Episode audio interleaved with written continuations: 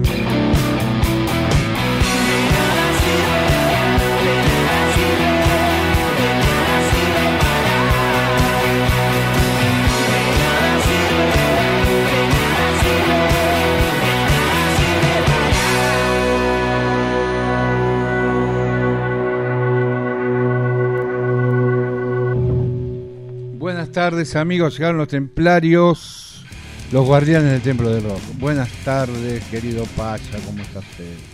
Buenas tardes, muy bien, muy bien. Estamos acá, estamos vivos en medio de días este, bastante turbios latinoamericanos. Eh, licenciada, buenas tardes, ¿cómo andamos? Buenas tardes, buenas tardes. Muy contenta de estar acá en Cemento Radio, con mis amigos, con mis compañeros de trabajo, como siempre. Y bueno, allí los oyentes del otro lado, le mandamos un gran saludo y bueno, gracias por estar siempre haciéndonos el aguante. ¿Me decís la vía de comunicación, por favor? Digo, las vías de comunicación. Teléfono de acá de Cemento Radio, 4 47640581. 47640581. Y en Facebook tenemos Templarios, los guardianes del Templo del Rock. También tenemos un Instagram que somos Guardianes Templarios. Tenemos la presencia de un gran amigo, pero amigo de hace ¿cuántos años? ¿Qué es eso? Como desde el ochenta y pico, ¿no? Sí. Ponele. De décadas, ¿no? De, de Chuchu Fasanelli, en el cual pido un aplauso. Y que vino con su mano derecha, su fiel compañero. Eh, bueno, vamos a, vamos a hablar muchas cosas de este gran, per- per- primero gran persona y segundo gran personaje, ¿no? Eh, con toda una historia del rock nacional y que ha hecho y fue uno de los eh, pioneros en lo que es eh, la discografía nacional en, en esa nueva camada del rock de la época del 80-90. Bueno, nos vamos, nos vamos con los twists. ¿Qué opina Emanuel?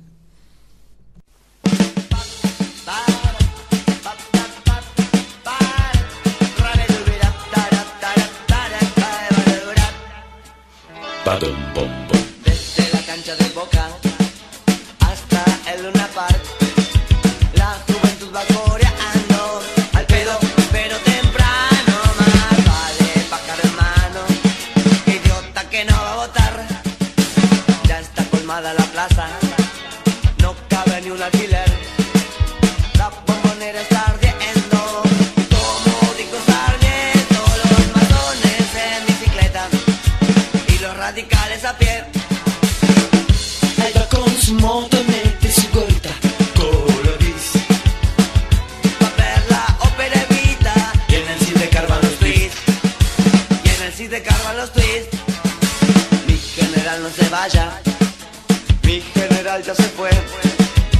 Nazo, nazo, nazo, nazo, nazo.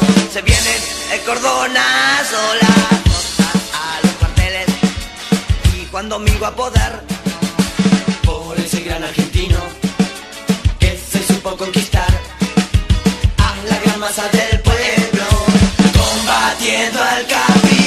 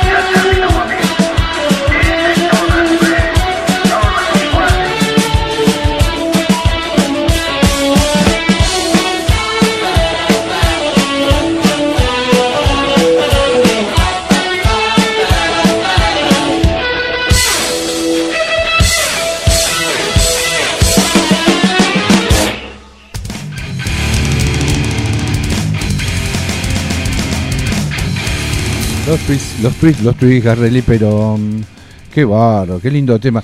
¿Vos te acordás que en qué año, Chuchu, más o menos fueron este tema? ¿No te acordás?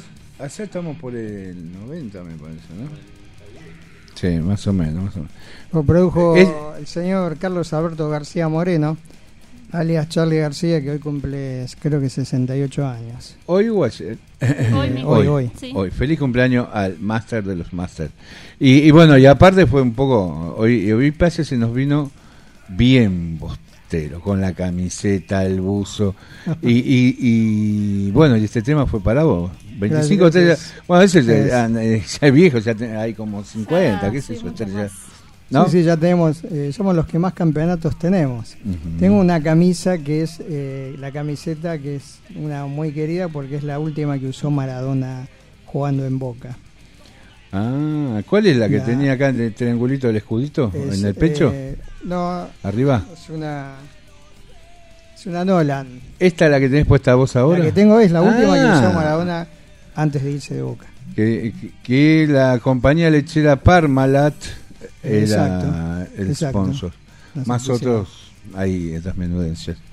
Eh, ¿qué ¿Con qué vamos? Va, tiene un adelanto, pasa desde cuando venga tu segmento. Eso Eh, tan va- vamos a hablar un, un poco de, de tributo. Yo soy un poco este fanático de los discos tributos. Y hay un disco que se llama Mansos y Salvajes, un tributo a los gatos, que es una de las primeras grandes bandas del- de los comienzos del rock. nacional, Claro. Y, este, y también de Reincidentes, que hizo un tributo en su momento a, a la música latina, a la música americana. Y bueno, vamos a pasar, eh, ahí en ese disco hay versiones de Silvio Rodríguez, de Pablo Milanés, de León Gieco, de Víctor Heredia. Es un discazo y es una banda que está muy comprometida con, con las luchas este, de, bueno, de nuestros continentes.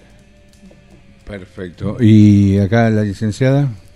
Nosotros vamos a estar hablando, bueno, los 70 y- se cumplieron 74 años del casamiento de Perón y de Evita, una Muy efeméride de fue ayer, 22. Muy buena efeméride. Vamos a estar hablando también del cumpleaños de Federico Moura, que hubiera hubiera sido hoy también, un- una Esa- estrella rutilante de nuestro rock y de nuestra cultura.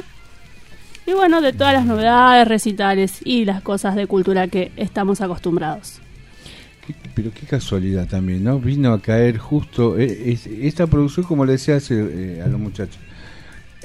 Hace más o menos como 15, 20 días que ya está armada. Y, y pusimos, bueno, los tweets, las 25 estrellas de oro.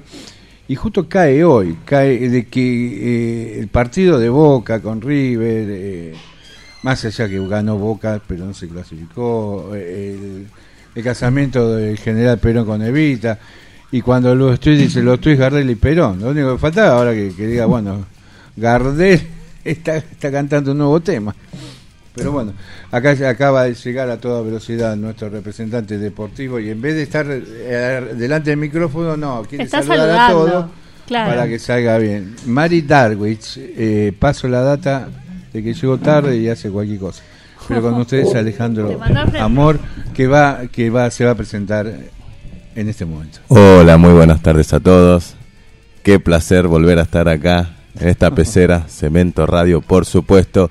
Y tengo para defenderme. Gracias Sí, a mi queridísima mujer que me llevó a comprarle la butaquita a mi hija, llegué tarde. Bomba. Ah, bueno, o sea que la culpa la tiene la petilla esa Exactamente. que hace un montón de lío. Bueno, hablando de todas esas efemérides, alguien dijo que los únicos privilegiados son los niños. ¿No? Por, por supuesto, siempre, toda la vida. Bueno, bien, bien, entonces ahora nos vamos con qué temita o con ah no viene la tanta institucional y después volvemos y ya nos vamos a dedicar un poquito más de lleno acá a nuestro gran amigo Chuchu Pasanelli. Esto pasaba acá, pero en otra dimensión.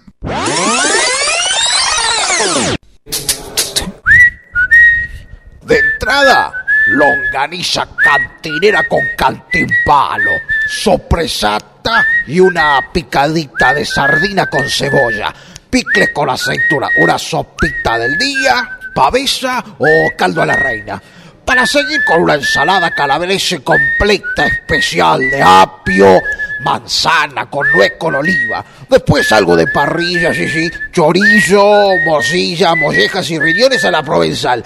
Para seguir con brochete, che, proboleta y unas costillitas de cerdo y una tirita de asado.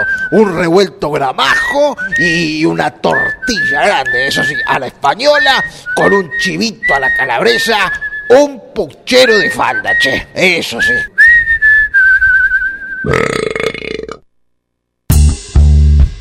Pasaba acá, pero en otra dimensión.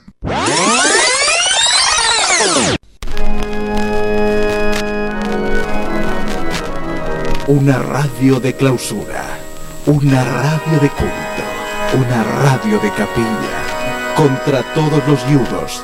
Libertad, libertad, libertad, hijos de la gran madre patria. Hola, soy Divina Gloria. Estoy acá en Cemento. Aguante. Un beso. Y si alrededor tuyo todos se ríen, festejan, cantan y bailan, vos estás serio porque no entendés. Solo te moves en tu propia cultura como un extranjero, pero no renunciaste a un sentimiento de felicidad, de pertenecer con gente despierta. Eso sí que es cemento. Cemento Radio. Haz que suceda.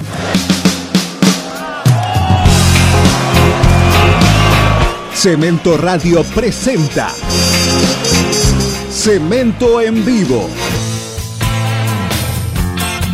Los shows que quedarán por siempre en la historia. Un patrimonio auditivo de cemento, semillero del rock y la cultura argentina.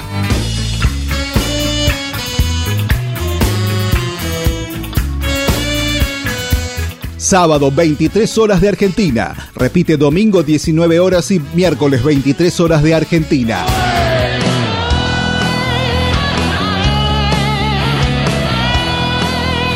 Solo por Cemento Radio.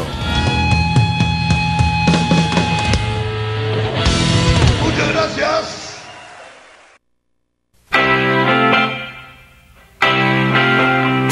Mi nombre es Maxi Zambrana y te invito todos los miércoles de 20 a 23 horas a escuchar Cultura Stone, el programa de rock and roll de Cemento Radio. La corona ingresa, la patria Stone Argentina, lo viejo, lo nuevo y lo que vendrá.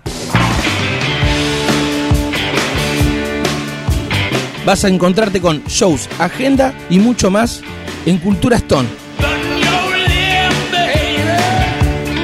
Todos los miércoles de 20 a 23 horas acá, en la radio del No Lugar.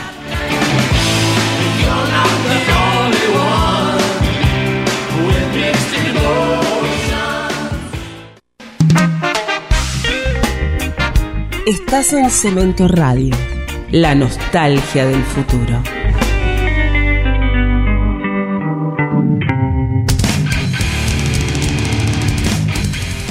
Cemento, Cemento Radio, acá con los templarios. Y vamos, va- vamos a. Decime, Ale, escúchame, ¿qué, qué, de qué vamos a hablar? Ya sé de qué vas a hablar. De deporte, por supuesto, Pero, y también- ¿Qué vamos a adelantar para tu Vamos a adelantar un poquito ya lo de que fue River Boca, ¿no? Por supuesto, quiero, No quiero ver me- si puede ¿Por qué debatir- me mira a mí? Dice usted. Porque tiene una camiseta medio rara, ¿no? Allá de la época de los 90, es la con la marca de Parmalat. Claro, O sea, porque- ya casi nadie tiene esa Si llegado temprano se enteraba que yo había comentado que fue la última que vistió el señor Diego Armando Maradona en, en Boca Juniors. Exactamente. Una reliquia, una reliquia. Qué partido la de ayer, eh. Por favor. Ahí, ahí, un cachito, ¿eh? Estuvo un cachito. Sí, primero retrasando el partido por los papelitos. Ah, Porque el VAR decía que cualquier jugador de River si se caía al piso no lo podían identificar por los papelitos blancos que había de montón en el campo claro. de juego Y, y, los y era proclive a que se cobre penal. Exactamente, y todavía no empezó el partido encima. Era una locura. Así que nada, eh, el partido de ayer igual mucho que decir, ¿no? Igual no fue un partido de lo cual estábamos esperando todos también, un partido en sí no, no, no, no fue un partido aburrido, pero no fue tanto tampoco lo que se esperaba, porque Boca tenía que hacer mucho más de lo que hizo en realidad, aparte teniendo los jugadores que tiene. Sí, pero no tiene delante. Sí, igual este hizo mucho de Hizo lo que no hacía. Si hubiese hecho lo que hizo en el partido anterior, hubiese sido otra la historia. Sí, Pero bueno, vamos con eh, eh, ese pequeño gran adelanto para tu segmento, después le vamos, vamos a polemizarlo. Alfaro vamos- se va. Sí, sí, se va, Alfaro Ahí se está. va. Sí, ya- Muy ya- bien. Un tipo, un tipo, hago un paréntesis, hago un paréntesis. Nosotros estamos acá y tenemos la suerte de, de haber trabajado y seguir trabajando en cosas que amamos, ¿no? Como el periodismo, como el rock en la producción. Este, y todos tenemos ciertos grados de estrés que, eh, que uno no le da bola hasta que aparecen, ¿no? Y cuando aparecen nos hacen de goma. Y el señor este Alfaro, que trabaja de, realmente de lo que ama, y todo el mundo dentro de que es técnico, que le gustaría trabajar, bueno, bueno en Boca, River, Independiente, o Racing, o la selección. Sí. Y el tipo se da el tupé de decir ayer, bueno, eh, es muy duro estar sentado acá, es muy duro esto, es muy duro esto, quiero terminar y, vol- y volver a mi casa y volver a mi vida. Quiero volver a que le recuperar quedaba mi andate vida. ya, andate ya a tu vida, no, olvídate. Ah. Un tipo que te dice eso, después que, que yo como jugador le pierdo el respeto. Después, Es ¿qué que- me vas a venir a decir? Anda a tu casa y volvé a tu vida. loco. Diciendo eso no muestra, o sea, da a entender que no tiene el nivel como para dirigir un, un club como Boca Junior, entonces, en Ah, realidad. yo lo había dicho que había un par de jugadores y hasta el técnico que el club le quedaba grande, la camiseta también. Bueno, No, por eso, obvio, obio. por eso eh, se va con saco y corbata el hombre. Tiene Exacto. más, eh, tiene más chamuzo y vende humo de político que otra cosa se equivocó la profesión. Le pasó lo mismo a Alfaro, le pasó lo mismo que le pasó a BKHS. Alfaro estaba en Ah. Huracán dirigiendo perfectamente, lo llevaron a Boca y fue cayendo de a poquito. BKHS, al contrario, porque Defensa y Justicia, al llegar a la final de la Copa de la Superliga Argentina contra Racing, salió segundo. Fue a Independiente, desastroso lo que está haciendo ahora en Independiente. Así que sigue quedando. Después vamos a tocar eh, ese tema también. Bueno, no, eh, eh, esto me parece que es una masacre. Y ahora lo vamos a llevar en contenido. Vamos con la masacre, la octava maravilla. Y venimos con Chuchu Pasanelli.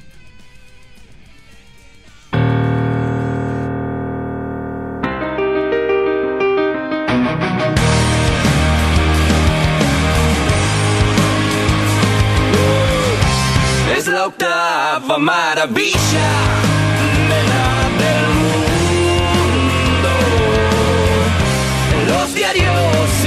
revistas no se habla de otra cosa. Llega el canto clandestino y marginal desde África.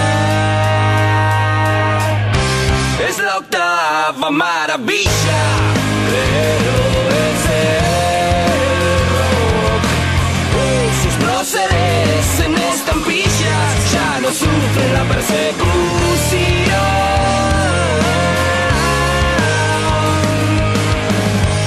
Aunque ya no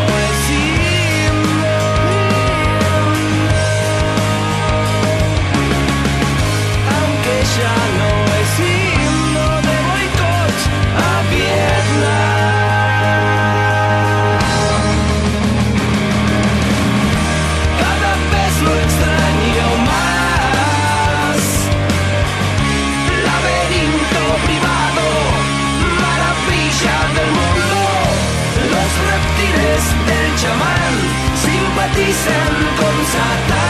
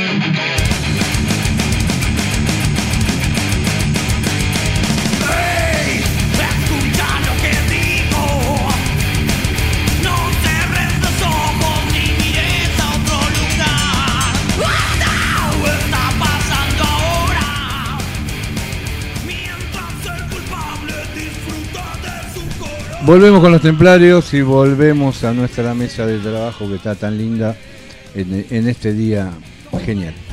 Chuchu Fasanelli, te doy la bienvenida a nuestra. eh, eh, a, a Cemento, ese nombre tan mítico el que tanto lo conociste. Cambiamos el espacio nada más. ¿no? Ahora es la radio. ¿Y Eh, andás a ver algún día será Cemento de vuelta? Ojalá, la verdad que fueron épocas mágicas. Buenas tardes a, a todos los templarios. Eh, bueno, Raúl, Lisalain y, y Paya.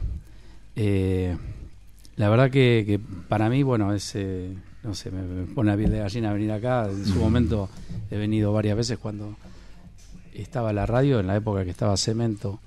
Radio Cuando- Cero. Sí, Radio Cero, que Claro. ahora tenía el, progre- el- eh, un programa de heavy metal, viste, lo acompañaba bastante. Y me gustaba mucho venir acá, viste, encontrarme un poco con Yamil y eso. Pero bueno, eh, nunca se sabe eh, qué es lo que va a deparar el futuro, ¿no? Por suerte, armarse de fuerzas es lo más importante y la radio la verdad que está bárbara porque es un vehículo que le va y le está dando un montón de, de cabida a bandas que, que realmente están buscando lugares y, y los medios están como muy cerrados hoy día.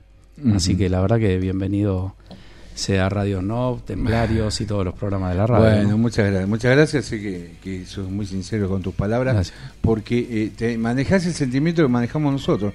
Después de No. haber, eh, no, no es porque viniste acá antes o porque estás acá ahora, sino porque la vida te llevó como a nosotros a ese mítico lugar de la calle de Estados Unidos, en el cual Mm. hiciste pasos muy importantes para tu Sí. carrera profesional. Sí, yo creo que, que, que, que que apuntalaron mucho. Eh, no, no solamente fue como, como una casa para, para los artistas, sino también para los productores. eh, porque de alguna manera, tanto artistas como productores siempre sueñan eh, con, con- con las cosas que hacen, ¿no? que funcionen y eso. Y, y realmente todo lo que es grande empezó siendo algo chico. Y Cemento, nada, siempre tuvimos eh, como, como eh, una, una entrada desde que, desde que uno no era nadie. Entonces, eh, eso ya no pasa más. La verdad que eso ya no pasa más. eh, y bueno, y en ese momento realmente lo necesitábamos todos. Eh, va- vamos bien para atrás, bien para atrás y, y- y vamos al niño Fasanelli. Mm. ¿Qué, qué, qué es lo que le agarró esa inspiración por el rock? ¿Desde qué edad comenzó a vos a, a decir, uy, ¿esto qué es? ¿O esto me gusta? Ah, yo ¿O tuve rebote, vino? ¿Cómo fue? una historia muy especial. Eh, cuando era muy chico, eh, mi tía era novia de Javier Martínez. Ah. Ensayaba Manal en la terraza de mi abuela. Y yo era un nenito chiquitito que me hacían un, los chalequitos de badana que decían Gear, Paz y Amor y me llevaban a Plaza Francia. Bien me llevaban a la Galería del Este, que en el medio había un barcito, el bar de Manolo, y paraban ahí todos. Y, y bueno, vendían artesanías y todo eso y ensayaban en la terraza de mi abuela, en Carabobo y Asamblea. Y bueno, nada, era el nenito que me sentaba al costadito y miraba así los ensayos y no entendía nada, pero desde ese momento empezaba a dibujar guitarra yo, porque era lo que me- el instrumento que me gustaba era la guitarra en su momento. Y, y mi tío, que, que posteriormente fue Kelo Flores, que pobre ya no está, eh, nada, eh, que fue el- mi tío que sucedió a Javier. Mi, mi tía se fue a España con Javier y ahí se separaron. Sí. Y ella, bueno, volvió y, y mi tío me regaló cuando volvieron un tocadisco Winco, me dijo, pero te lo voy a pintar de negro. Y agarró lo pintó todo con aerosol de negro Ah, y era el primer Winco negro. Claro. Entonces fuimos, esto es lo más loco de todo, fuimos a comprar discos. Eh, y, lo, y, y bueno, y el primer disco que compramos fue el de Billy Bonnie y la oreja, el de la pesada, el volumen 2. Claro. Rock más Blues. eh, nada. eh, era, Viste, en ese momento quizás la gente piensa que se vendían en disquerías, pero en realidad vos tenías que pedir el disco en la disquería. Una disquería en Parque Patricio, que justo estábamos Sí. hablando. Eh, pedías el disco y a la semana lo ibas a buscar. Y, Exacto. y el tema para mí era esperar esa semana para que me traigan ese disco, porque para mí era como que veía la oreja, hacía juego con el tocadisco, la tapa era negra, era algo muy especial. Y no veías la hora de poner No, ese lo disco quería arriba tener. de, de- de- Claro, para que y a girar el- y mandarle la púa, ¿no? El Winco que, que andaba era un Winco usado, pero nada, y me acuerdo de, de haberlo escuchado eh, y en el momento que lo puse lo único que quise fue apagar la luz, No. era la noche y me puse a escucharlo como mirando al techo con todo apagado. Y bueno, y después empecé a escuchar un montón de, de bandas, de, no sé, el disco de Morris 30 minutos de vida que me parece increíble, eh, cosas que me inspiraron un montón y bueno, después, qué sé yo, todo el tema de, de la rebeldía, desde mi casa hasta con la gente en la calle, ¿no? Porque eh, estaba de acuerdo con muchas cosas y desacuerdo con la mayoría, entonces eh, me desquité un poco con el tema de la música y empecé a tocar así con bandas. Primero tuve una banda de blues, después tuve una banda de heavy metal. ¿Qué es lo que tocabas? Y ¿Qué tocaba la batería. Al principio intenté aprender la guitarra, me enseñaba Juanchi, el guitarrista de los Pericos. Ajá. Pero bueno, a mí no me supo enseñar. Y tenía una banda que era así media dark, una cosa así que se llamaba Cara Cortada y que tocaba el guitarrista que toca hoy en los Pericos, el otro, Willy Valentini. Willy Valentini. Segura de guitarra. Mira. Y un día antes de tocar en vivo viene Juanchi y me dice, mira, Willy también es eh, guitarrista de mi banda y bueno, y nosotros no, no queríamos, bueno, y, y no tocamos nunca en vivo, pero ensayamos mucho. En esa banda tocaba el saxo Juan Pedro, justo hoy hablamos Ah, Juan Pedro Zamora. Juan Pedro también haciendo Sí. sus primeros pasos. Y después tuve, nada, de toqué música. la batería en una banda de blues que se llamaba Bulldog, igual que la banda de, G- Ah, de- mirá, de- pan rock, Rosario. de Rosario, que tocaba la guitarra Alejandro Varela, que fue el guitarrista de Don Cornelio después. Ah. Eh, después toqué, eh, bueno, ¿en cuál toqué? Bueno, no, no, Bulldog era una, una banda heavy metal que toqué después, con el Mariscal, que después fue el bajista de comando. Eh, no me acuerdo el nombre de la banda Pero hasta ese Whisky, momento se llamaba Whisky. Estabas, estabas abocado, como, como quien dice, a, a ser un músico. Sí, empecé con, con lo de la batería, no, no, nunca, nunca fui a clase de batería ni nada, pero agarré decía, yo sé tocar la batería y tocaba. Y Era puro así. guapo, ¿no? Claro, y nada, no, no tenía batería, siempre me prestaban la batería, la trasladaban colectivos. Me acuerdo una vuelta me prestaron un bombo de 24 y lo llevaban en el tren. Yo no había problema. Uh. Hacía cualquier cosa, me subía a 68 y después me tomaba el tren y iba con el bombo Con el bombo, lo pancho. Claro. Y no, nunca ni siquiera se me cruzó por la cabeza que podíamos sacar un disco con ninguna banda.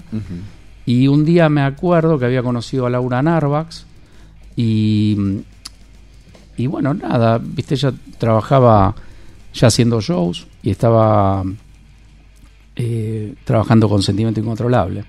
Y me propone ver si me interesaba trabajar algo con sentimiento y bueno, y a raíz de eso sa- empecé a sacar los simples de, de Radio Trípoli que, que bueno, que Bueno, por suerte lo pará, conocí a Walter. Vamos a. Estamos hablando de músico. Sí.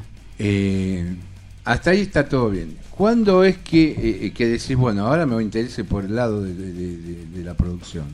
Claro, que ¿Cómo pasó- es que nace Radio Trípoli? Es que Radio. Trípoli nació ahí, justamente. O sea, fue la vez esa que hablamos en lo de Laura de empezar a sacar discos, que era todo un tema que no, no pensábamos nunca que lo íbamos a hacer.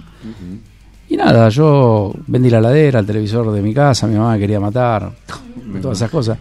Eh, lo conocí a Walter, Walter se hizo manager de comando. Estamos hablando de Walter Korn. De Walter Gón, sí. Y, Nuestro querido amigo y, Walter Gón. Claro, y él eh, viste, hizo todo el aporte que pudo a nivel mental, profesional y lo, lo, lo que se podía. De hecho, ha tocado el bajo en comando también, eh, en shows que de Él- repente no él venía el era bajista. manager de, de comando. Era manager de comando y también tocaba el bajo tocaba cuando el no venía el bajista. Ajá. Y nada, nos consiguió cosas re locas. Un día tocábamos con los abuelos de la nada en Verazategui, me ¿Pero con acuerdo. qué banda? Con comando. Ah, con Abrimos- Comando. Le abríamos a los abuelos de la nada y no ¿Pero nos vos estabas también con- con- estabas ya en, en comando? Claro, yo tocaba la Ah. batería con ellos. Ima- imaginen ustedes a, a los templarios que nos escuchan. Claro. Que los abuelos de la nada, en los 80, este, era una fiesta. Sí. Digo que los abuelos le devolvió la alegría al rock argentino. Y tocaba antes Comando Suicida, que es este, una, una banda Sí. de punk rock hoy callejero a full. Sí, igual ese día, viste, hubo un montón de, de problemas porque no- nosotros no sabíamos lo que era lo que era tener equipos, no teníamos. Y ellos no nos iban a prestar los equipos. Y nosotros dijimos, vamos a tocar igual con los equipos de ellos. y nada, se fueron a comer afuera del club donde tocábamos en Brasil y nosotros Sí. enchufamos todo ahí. Y en un momento, nada, cayó la cana, nos vio a nosotros, se empezaron a subir al escenario para bajarnos. Nada, nos cagaron a palo, pero nosotros los equipos se cayeron todos para adelante. Casualidad. La batería voló para adelante y nos fuimos corriendo y no sabemos qué pasó después. Fue una cosa rarísima porque inicialmente nos habían invitado a tocar con los fabulosos Cadillacs. Y los fabulosos Cadillacs eran de la misma agencia que llamaba Braxas, Abraxas. que tenía a los abuelos de la nada. Los Cadillacs no fueron a tocar, no sé por qué motivo, y mandaron a los abuelos. Y nada, y pasó todo eso, una cosa rarísima. Nos escapamos corriendo, no- nada, no, no sé cómo ese día nos caímos mil veces en Cana, pero no sé ese día por qué no nos, nos salvamos de alguna Como manera. Fueron rápido para salir rajando. Claro. Y previo a Comando, bueno, nada, tuve una banda que se llama Jóvenes Transmutados, que bueno, ya pasaron 37 años de esto. y los jóvenes Y nos, los viejos nos encontramos hace dos años caminando por la calle. Eh, nada, el cantante, bueno, está, no sé, tiene algunos problemas existenciales, por decir algo, no, no está muy bien, pero eh, de alguna manera nos acordamos un poco de esa época y dijimos, ¿por qué no grabamos lo que, lo que Está nunca... bárbaro, pero eso me lo vas a contar a lo último. Bueno. ¿eh? Ahora vamos con un temita, vamos, vamos a hacer un, un cambio de respiración para Chucho Fasanelli, aparte así vas a ejercer memoria. Mm. ¿eh? Y nos vamos con Flema, ¿te parece bien? Metamos. Parte de, del disquito que vos Ah. produciste.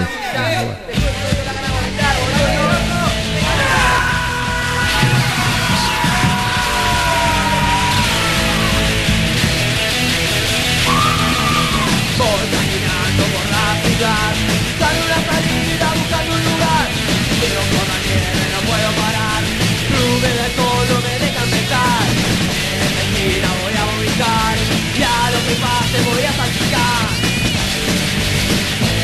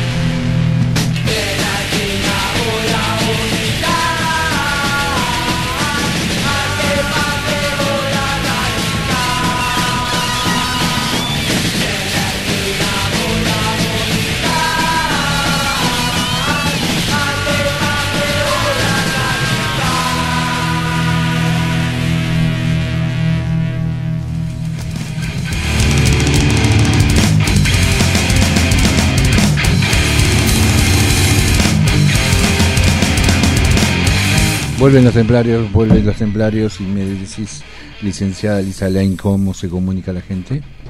Nos comunicamos por el teléfono de la radio 476-40581. También por Facebook, Templarios, los guardianes del Templo del Rock. También por Instagram, Guardianes Templarios. Cualquiera de las vías nos podés, nos podés contactar, nos podés dejar saludos. Y bueno, ahora estamos también abriendo en Templarios, los guardianes del Templo del Rock. Eh, alguna inquietud o un saludo para Sergio Fasanelli que nos está visitando aquí en el piso. Y también le podemos decir a la gente que el primero no, el segundo no, el tercero que se comunique le se lleva el disquito de los jóvenes tramutados. Eh, jóvenes le quedó título, nada más. Ahora son los viejos tramutados, pero bueno. Claro, ya, va- eso, ya vamos llegando a eso. Eh, entonces, habíamos quedado que eh, Chuchu, gran valor eh, en los instrumentos. ¿Fuiste un músico frustrado? ¿Te No. sentiste frustrado en ese momento? No, ese no, porque venía tocando yo.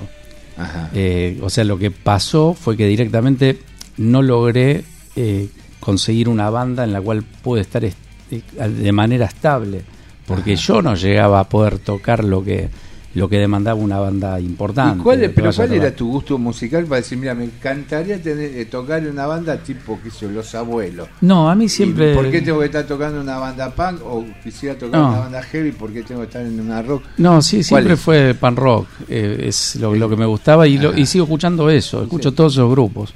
Quizás más, más modernos, tipo, no sé, Turbo Negro, por decirte algo, Ah. pero escucho nada más que eso.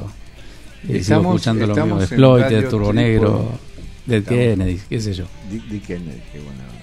Sí. Eh, entonces, se te ocurre, eh, junto con Walter, eh, fundar eh, el sello discográfico Radio Trípoli. Sí. Estaba, ¿Ya estaba Juan Pedro también? Sí, Juan Pedro de entrada estuvo, eh, bueno, justamente por eso conté lo, lo de que tocaba con él.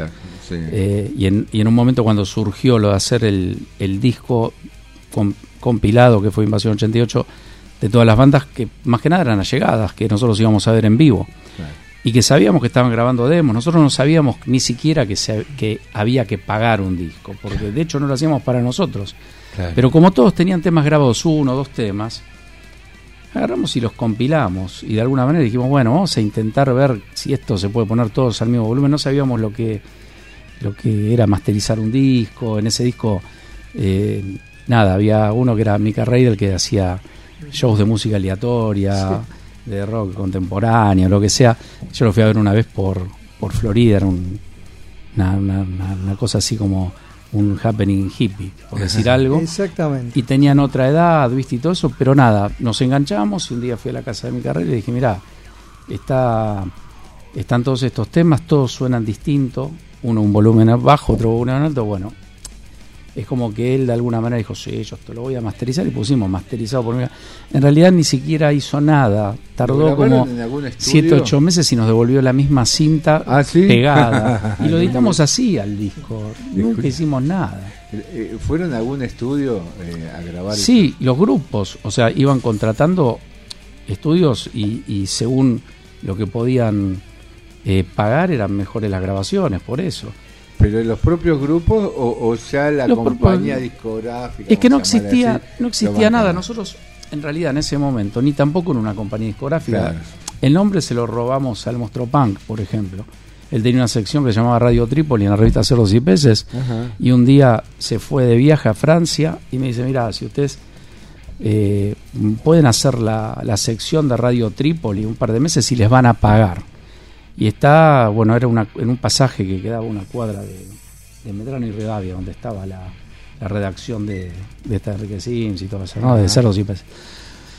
Nada, fuimos una vez, no nos pagó, nos atendió para el culo y le dijimos, bueno, listo, nos vamos a quedar con el nombre. Fuimos, lo registramos y sacamos disco por Radio Trípoli. El tema era que no sabíamos que lo había eh, ideado eh, el monstruo. Mm. Y yo, bueno, después en el tiempo yo lo fui a visitar a Francia. él. Por Ah, ejemplo, sí. vivía en Squad, sí. Que nada, me acuerdo de eso, me saqué fotos con él en el viaje mostrando el disco de Ataque 77, el sí lo puedo esperar, el segundo disco. Por ejemplo, tengo una foto en el Arco de Triunfo con el Monstruo Punk y el disco. Qué bárbaro. Eh, pero bueno, nada, después cuando volvió en un momento, bueno, sí, pero esto creció, bueno, pero creció porque nosotros también le pusimos todo, ¿viste? Olvídate del nombre. Eh, y terminó así, o sea, terminó todo O bien, sea que el pero... primer material que saca Radio Trípoli fue Invasión 88. Sí, y nosotros no pusimos nada. Eh, de hecho, hasta las tapas no- nos las financiaron con la venta. eh, el- me acuerdo que era Imprenta Alfa. El dueño de Imprenta Alfa no entendía ni siquiera lo que le íbamos a pedir. Fuimos con, con- con unos diseños que, que había dibujado Mosquil. Dijimos, mira, nosotros queremos fabricar esto, pero no tenemos la plata. El tipo me dice, bueno, pero entonces vos querés fabricar algo que no puedes hacer. Sí, pero nosotros necesitamos que igual nos haga las tapas y nosotros se las vamos a pagar a medida que lo vamos vendiendo. Y el tipo agarró y me dijo, no, no, pero esto no, no, no. Bueno, hasta luego, no puedo perder tiempo. Y cuando estábamos llegando a la puerta nos llamó y, y nos dijo, se las voy a hacer. Eh, confío que me las van a pagar. Y se las pagamos. Claro. O sea, vendimos los discos y se las pagamos. Y las disquerías nos ayudaban a vender los discos también. Bien. Porque nosotros caminábamos, yo me acuerdo que había una disquería llamada Rainbow, que la, la atendía Ricardo Malena. Conocido. Y a Rainbow le dejábamos los discos y él no quería ganar un peso con los discos. Él agarraba y nos daba toda la plata completa de los discos porque tampoco se vendía mucho. De hecho, terminamos regalando un montón de, di- de discos, de esos discos, eh, al público, a los grupos. Y hoy, no sé, parece una pieza de colección, como todos los discos de esa época, valen millones de pesos. Yo no lo tengo el disco, sinceramente. Bueno, e- ese, ese disco, estuviste. ¿Qué me decías, ¿Qué Lisa? pasa siempre en la, con las bandas que no, no tienen su primer disco? Claro. Es una anécdota. Claro. Lo regalan, lo- lo Sí, yo igual- no, no no tengo muchos discos de, de- de los que hice, no tengo casi nada, porque en realidad los escuché tanto que los sé de memoria, ¿viste? Y lo escuchaban, eh, llegó un momento que, nada, fue una cosa muy especial entre el año 92 y el 94. Y yo eh, también hasta me, me sentía como perseguido un poco por, por lo que hacía y lo que apoyaba, porque de alguna manera salía, salía, iba a un bar y estaban pasando un tema de los que había grabado la compañía. Iba, no sé, al médico y la música incidental también era de alguna cosa Radio Trípoli. a veces. Entonces, eh, es como que también el sello cobró un nombre que, que, que en realidad, no sé, la gente lo puso como algo necesario, pero lo importante para mí siempre fue, en primera instancia, el artista, el, el eslabón más importante. es- Lo demás no me importaba nada a mí. Eh, pero se dio así. Como que tomó vuelo propio, digamos. El, Claro. el sello. Tomó vuelo propio, eh, no sé si será por una cuestión de, de coleccionismo, lo que sea, porque en realidad también no fue un sello de esos dedicados que vos decís, bueno, este sello se dedicó a sacar todos discos de rock o de pan rock o de heavy metal. No, eh, de hecho, hoy, por ejemplo, me parece que los sellos que hay de heavy metal, como Icarus, ponele, qué sé yo, los, los- los que hay, me parece que son como más consecuentes con su carrera. Nosotros sacamos discos de, de todo tipo, de Invasión 88 al Teto Medina, ponelo. Lo veíamos como una cosa discográfica y también había cosas que hacíamos para solventar las que estaban más afín a lo que nos gustaba a nosotros.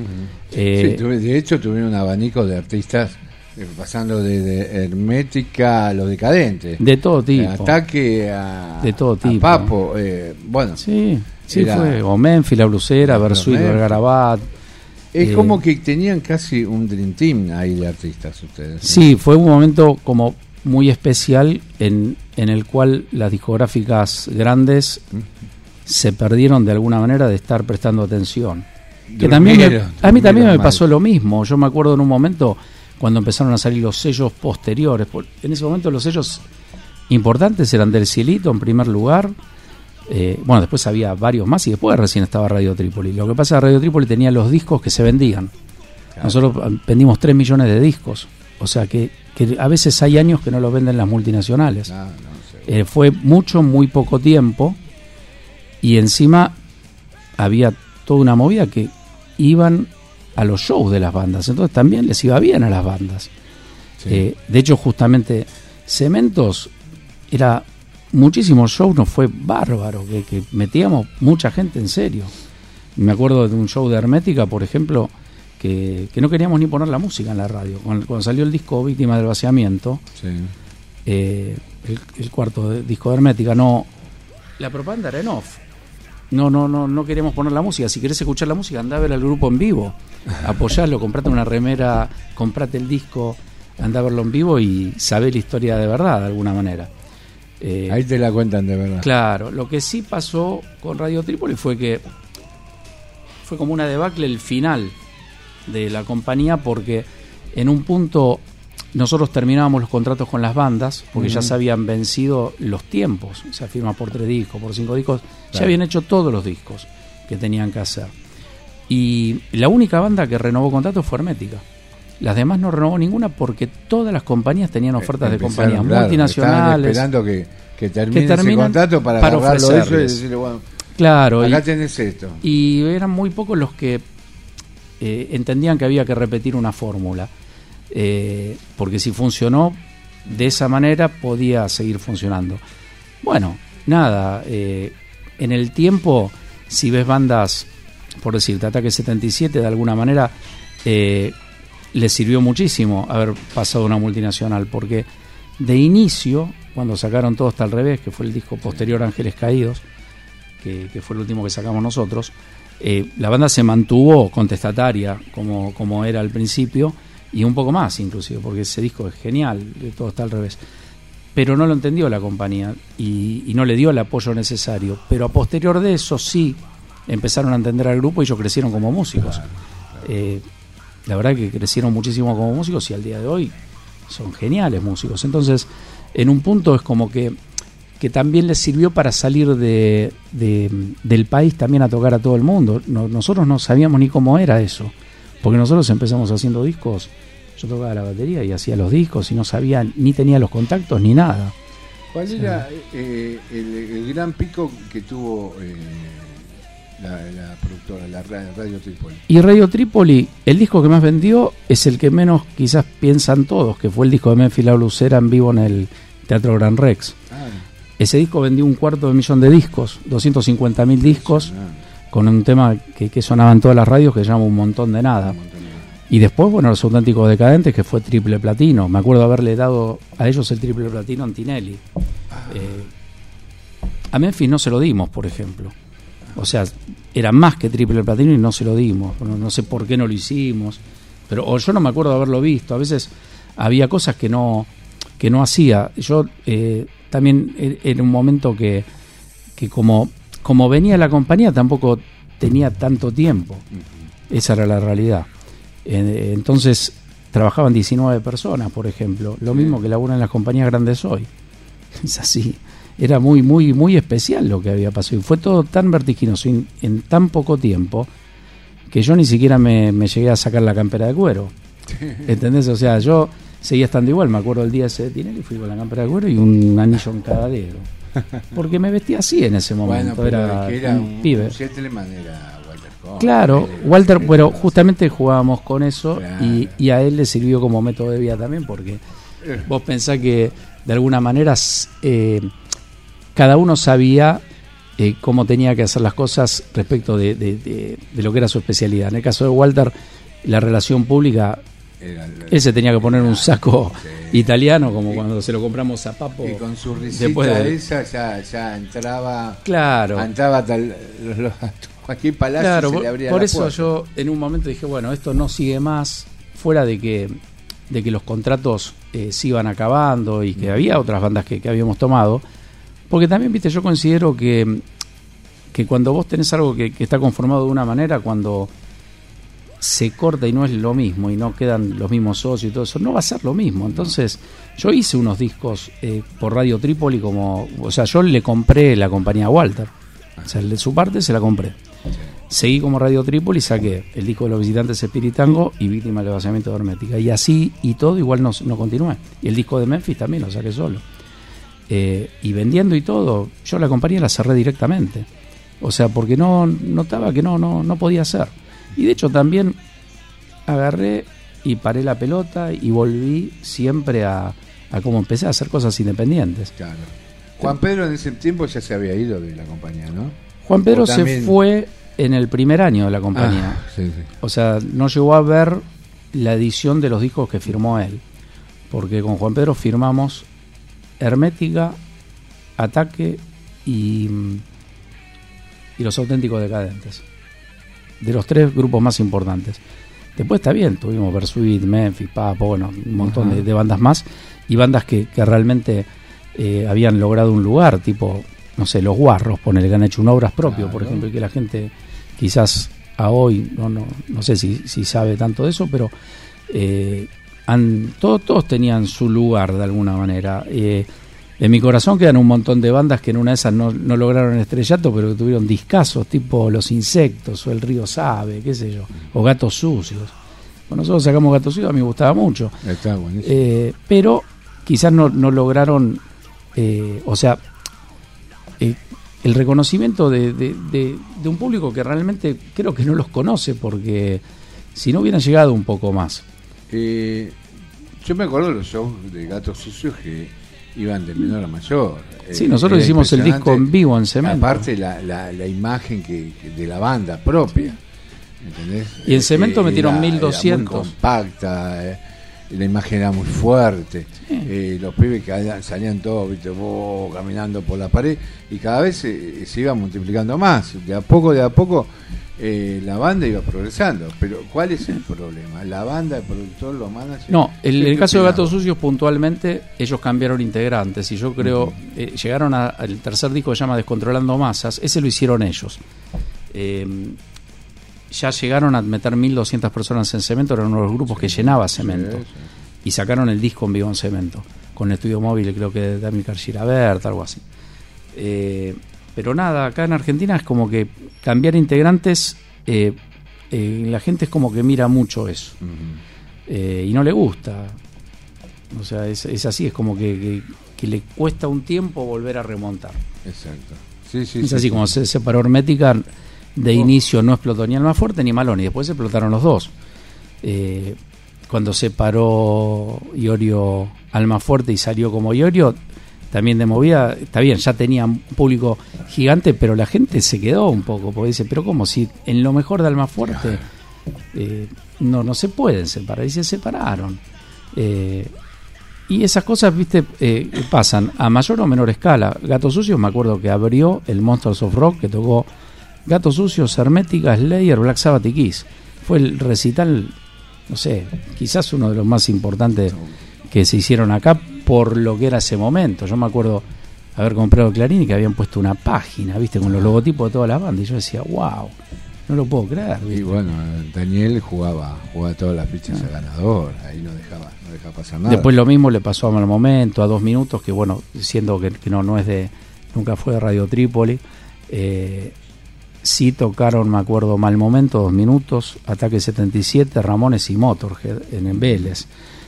A mal momento le vino bárbaro, tocaron a las 6 de la tarde, pero ya había mucha gente. Mucha gente. La cantidad de remeras que yo vi ese día, dos minutos, era impresionante. Dije, no, la va a reventar la banda, ¿viste? En ese tiempo Eh, lo estaba me- manejando ponía muy eh, contento. eh, eh, Viñolo. Andrés Viñolo. Andrés Viñolo, sí. Sí, sí, lo y Ataque también lo manejaba. También estuvo, Sí. estaba en el top.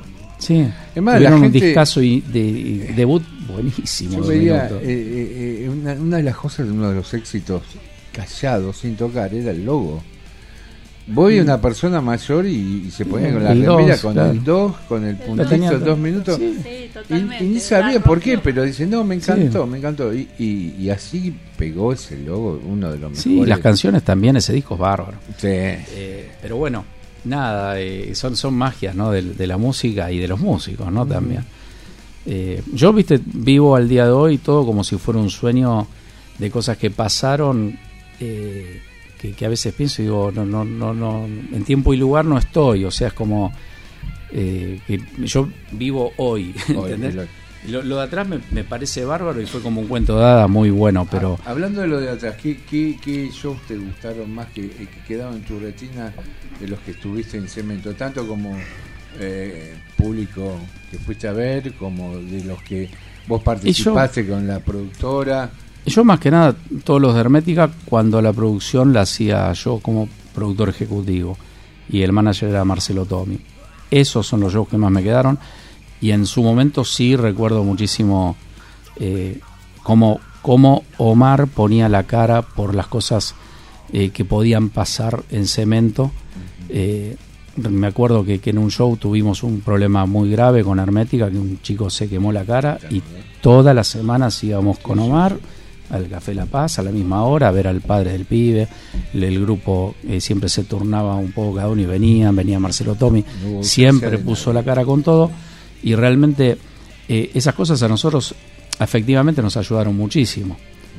Pero muchísimo, eh, porque no tenía que ver con la plata ni, ni nada de No, eso. no, no, no. Tenía que ver con, con una cuestión de, de sentimiento y, y la verdad que, que- que en un punto eh, ese, ese tipo de cosas son las que uno rescata siempre de cemento, ¿no? Eh, Todo lo que pasó, eh, nada, y bueno, la, la- la realidad que, que- que- que en ese sentido a, a nosotros, como discográfica, como Radio Triple, nos ayudó mucho. Yo, hubo un momento que salió un libro de cemento Sí. eh, y que salió por Editorial Gourmet. Yo no me acuerdo si, si lo he hecho, eh, creo que Nicolás Igarzábal, creo que fue que lo hizo. Sí. Y alguna vez me, me- Cemento del semillero del rock. Claro, que me contactó o algo así. Yo no me acuerdo si le hablé por teléfono o qué. Y sale una parte que hablo yo muy poquito. Mm. Pero yo en un punto yo decía, realmente, eh, eh, yo hice un montón de shows. Realmente fueron muchos, ¿viste? Uh. Un montón, Eh, un y me acuerdo un montón de cosas. Por ejemplo, del recital ese de Todos tus muertos. Si es el mismo que fue lo de, de, de todas las, las, las, ¿cómo se llaman? Las cosas estas que fuimos a buscar. coronas. la- las coronas. Yo fui con Félix y con Gamexane, que en la, en la misma combi que trasladaba el backline, una vez que dejamos el backline a buscar eso, buscar la- le tiramos unos mangos al tipo y llenamos todo eso y nos dejaba hacer todo ese tipo de cosas. ¿Me entendés? Que artísticamente al, a la banda la llenaba muchísimo. O sea, era, era como que podían cumplir el sueño de expresarse artísticamente a todo nivel. Y el público todo el mes hablando de ese show. Y ahora lo están descubriendo un poco porque empezaron a salir algunas fotos que antes no había, lo mismo Cosa con de lo internet, ¿no? Claro, cosas de internet que el internet en ese sentido a nivel tecnología ayuda mucho porque justamente por eso calculo que también se terminó haciendo un documental de Invasión 88 y juntando a los integrantes de los grupos y todo eso, que, que era algo que era para mí, por ejemplo, era impensado. Yo no Ya pensaba vamos a nunca. acá para que hable un poco de eso. Sí, de qué lo, lo, lo motivó, A ¿no? ver, Porque- Lisa, ¿qué, qué le Yo me salgo de la vaina. Mm. Quiero preguntar cosas de coleccionistas, por ejemplo, Mm. del disco Invasión och- 88 especialmente, específicamente, esto Sí. de la novedad de que sea un vinilo, sí, que sea transparente Sí. y que incluya material adentro, como un librito y calcos. Que nos cuentes un poco cómo se, cómo fueron esas ideas, quién lo ideó, los autores y bueno, eh, que desarrolles un poco esa idea. No, ahí el primero te, cuento lo del tema del arte de tapa lo manejó todo Mosquil, eh, que nos presentó Picún, que era un periodista. Eh, Mosquil, bueno, hacía unos dibujos de cómics espectaculares. Y él no- nos dijo, ¿por qué no, no, no hacemos como algún encarte, algo? Y terminó eh, haciendo todo el libro. De alguna manera nosotros conseguimos unas fotos recortadas como las teníamos, las pegó así nomás eh, y le dio todo un aire especial y, y él fue el que se ocupó, por decirte algo, como el packaging del disco. Ya de movida impactaba eso. Eh, se destacaban las bandas, cada banda tenía un par de hojas, estaban las letras. La, la verdad que eso, para lo que era la época, como los discos se hacían como más sencillos, ¿no? Era, fue como que funcionó. Y a todo eso, un día cuando vamos a pedir lo mismo a la Industrias Plásticas Juramento, me acuerdo, el dueño sigue siendo el mismo que Rodríguez, que es el dueño de la Cerdis hoy. Eh, me acuerdo que estaban atrás de Skylab ellos y tenían todas las máquinas, los discos. Se fabricaban tantos discos en Argentina que para fabricar un disco de ese tipo tenías que ir, ponerle a las 4 de la mañana de eh, hoy pedías el turno para fabricar el disco dentro de dos meses y medio. Ah, la Y pelota. si no ibas a, en ese horario que te decían ellos, no, se ponía en máquina y no salía el disco. O sea, imagínate Era tanta discos. la demanda que- que- Era increíble. Era muchísimo. Parecían los turnos para la tomografía ahora, que te dan a Claro. la 1 de la mañana, a las 3 de la mañana, cualquiera. Bueno, Chucho, escúchame, vamos a, a un Lim- tema de comando. Y limpiaron la máquina, especialmente para hacerlo transparente. Por eso es esa Claro. la particularidad de que Claro, eso, eso fue lo, lo que pasó, que era lo, lo otro que te iba a decir, Lisa. Ah. Ellos eh, agarraron y habían.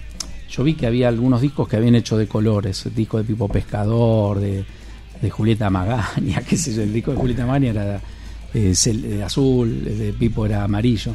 Y a mí se me ocurrió que podía ser transparente. Lo que pasa es que en ese momento todo el mundo decía, pero esto va a sonar mal.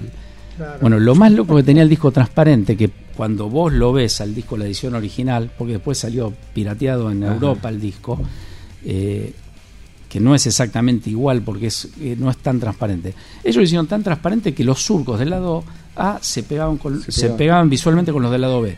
Entonces veías miles de surcos y era raro eso del disco. Qué bueno. Eh, pero fue, fue como que se dio también solo, de alguna manera. O sea, estuvo la idea, pero fue todo como una consecuencia de, de querer hacer algo distinto. Fue así. Bueno, mira, vamos, vamos a escuchar algo de, de Invasión 88 de vuelta con comando y volvemos para cerrar esta, esta nota tan linda y productiva. Está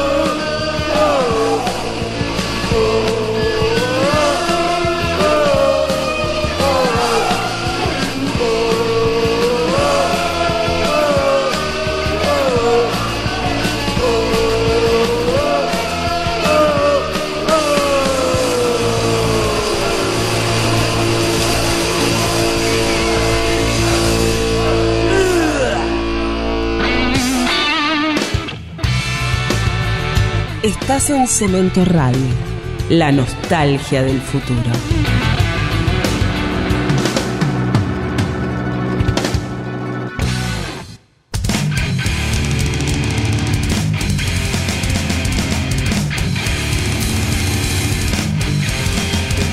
Qué tarde, qué tarde, de recuerdo con Chucho Fasanelli. Nos acaba de llegar Yamil. Yamil, te dediqué el tema de los tweets para vos. este Yamil, qué grande, qué personaje. Se vino con una campera, parece una frazada. Hace calor, Yamil, sacate eso. Esto hincha de River. Y claro, Bueno, de River, entonces vamos, vamos a meter el dedo en la llaga. ¿Quién, cómo, dónde está, quién fue, quién se choreó el video de Invasión 88? No, hay Esa dos- es la pregunta de la mitad más uno. Yo creo que hay dos videos. Uno que mandaron a filmar los Baraja, que Ajá. Teóricamente, bueno, lo vio Marcelo Pocavide, que le creo, y lo vio en la casa de, de Montolivo, que era Marcelo te dijo que lo había visto. Él me dijo que vio la actuación en vivo en la casa de Montolivo. Bien. A mí me parece que Montolivo lo mandó a filmar con alguien, pero la actuación de los Baraja, no todo, todos los grupos. Ajá. Entonces es como que él se mandó, contrató uno para que lo filme a ellos. Y bueno, ese video Marcelo Pocavida lo vio. Eh, y le creo, pero es un video distinto al video que se filmó completo. Ahora, el video que se filmó completo se perdió. Fue así, se lo llevó eh, uno de los socios de Trípoli, que era Juan Pedro Zambón. Juan Pedro. Lo llevó a la casa y dice que no lo encontró nunca más. Y bueno, nada, vivía mucha gente en la casa, viste varios hermanos y quizás lo borraron sin darse cuenta. Pa, son cosas que pasan. ¿Y quiénes lo Estaba en filmaron? VHS. ¿qué- Estaba en VHS, un Sí. super VHS era. Era Ajá. ese modelo super VHS. Eh, lo que yo nunca entendí es por qué no, no había copias del video. Claro. Y, y no, y los que lo filmaron dicen que no, que no, que era la única copia. Y no había una copia de seguridad. y Era bastante raro. pero- se tiene que hacer eso. ¿eh? Claro. La gente que pero está- bueno, el video, aparte de que se filmó, se pagó. O sea que no le debemos un banco a nadie y encima no lo tenemos. Pero Es la, Nada. es la bronca de todo. Claro. Porque de ustedes que pagaron, de ustedes que tienen que tener el recuerdo, de los músicos que se querían Por ver. eso, hace poco pasó y algo del similar. público mismo que también Mira, quería. Hace quería poco conocer. pasó algo similar con Masacre. Masacre, cuando sacamos el simple, Grabó un videoclip del tema Papel Floreado. Y ese video también se había perdido. Y de repente un día me llama la Tori, que es la, la manager, la esposa Sí, de Wallace, y me dice: Mira, Wallace. hay un pibe que es amigo, que yo también lo, lo- lo- lo conocía de hace muchos años, que inclusive vino a darnos una mano una vez con un video que filmamos en la reja de, de un disco que saqué de ellos que se llama Juguetes para Olvidar, eh, y que consiguió el video. No puede ser. Sí, lo tiene. Y el video lo, lo- el pibe lo tenía. ¿Y cómo lo dice a él? Él dice que se lo dio un pibe de Mar del Plata, que lo tenía, parece como que se perdió, apareció Mar del Plata, se de Mar del Plata se lo dio a este pibe y este pibe aprovechó la situación y se lo vendió a ellos. Lamentablemente. Pero bueno, apareció después de cualquier cantidad de años. ¿Qué va? Eh, nada, creo que ya lo subieron a internet. Bueno, cuando fue eh, que hicieron el DVD de Masacre, lo, creo que lo, lo presentaron en, en obras y todo eso. Pero bueno, lo, que pasa es que además eh, hay un, como una especie de mercado negro atrás de todo lo que es videos perdidos Sí. que lo maneja un grupo de gente que se llama traders, son Sí. traders, traders, traders, que se Mira. encargan de, mm, de, de intercambiar eh, videos o material que es inédito y ellos tienen un código. El código es que no se suban a las redes ni se, Claro. ni se intercambia gente que no está dentro del círculo. Así que por eso hay mucho material que está dando vueltas por ahí adentro. Seguramente, sí. Por ejemplo, hay un video de, de cuando tocó Ramones en Vélez que también está extraviado, está perdido y bueno, se dice que, que lo tienen ellos, lo tienen Claro, los traders. puede ser. Sí, así Sí. que por ahí debe estar en Mira, yo, yo saqué un disco, me acuerdo de, de Mal Momento, que se llamaba Archivo Secreto, que tenía todos los demos previos al primer disco, y en ese momento no existía el DVD, entonces se editó un BCD, Ajá. eh, igual fabricado, ¿no? Y nada, al- o sea, aparecieron un montón de videos que seguramente los filmó Gotango o, o alguien que filmaba en esa época, de todo tipo de actuaciones de Mal Momento. Hicimos un video entero. Se veía medio mal, pero era está editado esa eso, época. yo Claro, lo está- tengo. claro, está un CD, Un CD doble. una especie de VH de BCD, BCD, sí. que lo ves en PC nada Sí, más. sí, sí. No existía el DVD, ¿viste? Pero lo sacamos igual y, y fueron cosas que aparecieron y porque aparecieron lo sacamos. Entonces le pusimos archivo secreto porque era algo que no se había visto. Qué bueno. Sí, a veces aparecen esas cosas. Yo no creo que ya a esta altura aparezca ese, ese video, pero bueno, que se filmó seguro. Pero bueno, nada, quedará en el letargo. Bueno, va- vamos un poco ahora, ya nos actualizamos un poco. Desapareció Radio Trípoli. eh, nuestro amigo Walter empezó a agarrar. eh, el- la- empezó a agarrar la manija de, de Universa, que se fue para Chile, se fue para España, se fue a toda Sudamérica. Y hoy en Mm. día el hombre es el manager de Maluma, de Vives. Tiene Mm. una, una linda compañía. Y siempre como él, ¿eh?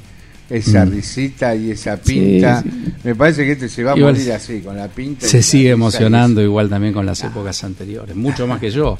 Yo me acuerdo cuando se estrenó el documental de, Invasión, me llamó y se puso a llorar. Chavo, me dice, lo acabo de ver, me lo mandaron por WeTransfer, no sé para que lo vea, porque estaba de viaje.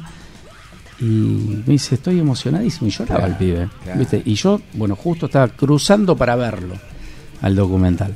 Pero a mí no, no, no me emocionó como a él. Él creo que tiene como. Yo soy más frío en ese sentido. Ajá. Él todavía tiene su corazón de eso. Pero bueno, nada, de alguna Pero manera. lo que pasa es que también viene como un remembre, una añoranza. Vos estás Claro. jugando de local, son otros los sentimientos distintos. Es totalmente distinto porque. ¿Y, y- Juan Pedro qué dijo? ¿Pudiste No, recabar Juan alguna información de alguien? También, también le, le- le ¿Lo- gustó lo vio? mucho, está- lo vio y sale él hablando también en unas partes. Ah. Eh, no, no, no, en, en ese sentido, eh, nada, la verdad que estamos todos contentos. Lo que me pareció muy bueno es que los grupos también eh, hayan participado con, con realmente con ganas, porque yo pensaba como que era algo que iba a ser muy difícil porque habían pasado demasiados años. Como justo se dio, eh, eh, que, que a mí me pasó, bueno, de juntarme con, con los jóvenes transmutados, que, que- que fue una banda que hacía tantos años que estaba, yo decía, pues esto también, a mí me sonaba raro también ponerme a hacer cosas así del pasado. Entonces decía, los grupos no, no les va a interesar tanto. Pero Luis Hitoshi, que fue el eh, quien filmó, bueno, el director de, de- de la película documental, eh, de alguna manera hizo un trabajo excelente porque se preocupó al máximo de, de contactarse con todos y, y aunarlos, ¿no? De alguna manera. Sí, lo tomó con mucha seriedad. Sí, sí, sí. La verdad que no. Salió bueno. La verdad que estoy muy agradecido porque Salió realmente. bueno como salió bueno lo que hizo Lisandro Carcavallo con el de cemento. Claro, también, Son sí, pibes son- jóvenes que, que, que se metieron en una historia, que no conocieron a lo Claro. mejor, y pero dijeron, eh, la pucha, acá intervino mucha gente y por algo habrá sido y vamos a, vamos a levantar esa bandera. Lo- Y los felicito, pero 100%. Sí. Decime ahora, joven está mutado, eh, que en ese tiempo era jóvenes, resucitaron los jóvenes, quedó el nombre... Te, te lo voy a reducir y te lo cuento rápido porque es larguísima la historia del grupo. Entonces te lo voy a contar bien rápido. Claro. Eh, nos encontramos en la calle, bueno, Adrián Jansón, eh, nada, es el cantante del grupo, en su momento eh, fue el cantante de Los Pillos, del disco que sacaron ellos. Eh, tiene como una trayectoria importante musical, eh, que, bueno, que, que- que la pudo ver con los pillos, no con Jóvenes Transmutados, que fue la banda previa. Jóvenes Transmutados se separa en un show en el cual los pillos le abren a Jóvenes Transmutados, cantaba el baterista de los pillos en los pillos, y Adrián cuando terminó el show, que sabía que no iba a cantar más con Jóvenes Transmutados, se, se ofrece a cantar con el grupo y empieza con ellos. Bueno, yo hice la colimba con el Chino Vera, que, que era el guitarrista del grupo de Jóvenes Transmutados, que después tocó en Ataque, en Río Mayo, en Chubut. Siempre hablábamos, bueno, en algún momento tenemos que hacer una banda, que esto y que lo otro, yo toco la guitarra, le toca la batería, bueno. Cuando volvimos, bueno, eh, empezamos a ensayar en la casa del chino, algo que tocamos en vivo bastante, pero que no llegamos a grabar porque no, no sabíamos ni cómo era eso. Y después, bueno, en la época de, de Trípoli, el chino pasó a tocar en ataque, nos Claro. conocíamos, eh, fue así. Y también tocó en comando el chino bastante tiempo, fue guitarrista de comando un, un montón de tiempo. Y es como que pas- pasaron todos estos años y era algo que, bueno, ya estaba, ni siquiera teníamos ningún registro de eso. Y un día, bueno, caminando por la calle me encuentro con, con Adrián y me dice, mira, hay un cassette. Yo ese día no lo vi muy bien, ¿viste? Porque él está, no sé, como Sid Barrett, ponele, no, no, no está bien él, ¿viste? Sinceramente es así, pasó el tiempo y bueno, la gente está eh, especial, ¿viste? Pero igual nos queremos mucho, aunque haya un montón de cosas de por medio. Bueno, nos juntamos con el chino, grabamos los dos primeros temas, no pudo terminar de grabar el disco él porque de alguna manera empezaba a salir todo lo que era Club 77, todo lo que es covers de ataque, que, que hacían y con sus temas propios y todo eso. Eh, y no pensó que íbamos a poder grabarlo al disco. Y muchos temas son compuestos también por él, en, compuesta la música, todos los temas son de Adrián el cantante, pero eh, muchas músicas son de él también.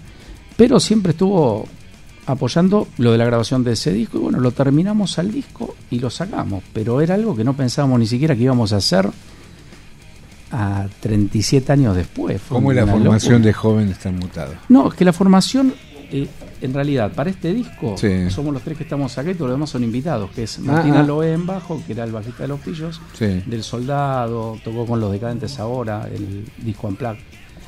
Eh, y es como un invitado permanente, y Simón Miró, que es el guitarrista, que es mi hijo, Ajá. que tocó la guitarra a posterior de los temas que grabó el chino, que fueron dos. Entonces es como que grabó todas las guitarras del disco él, pero el grupo somos nosotros. Entonces nos juntamos para hacer esto y bueno, y realmente dijimos, editémoslo. Me parece fantástico. Y fue una cosa como que después nos quedamos como enganchados en, en seguirla porque había un montón de temas que no habíamos grabado.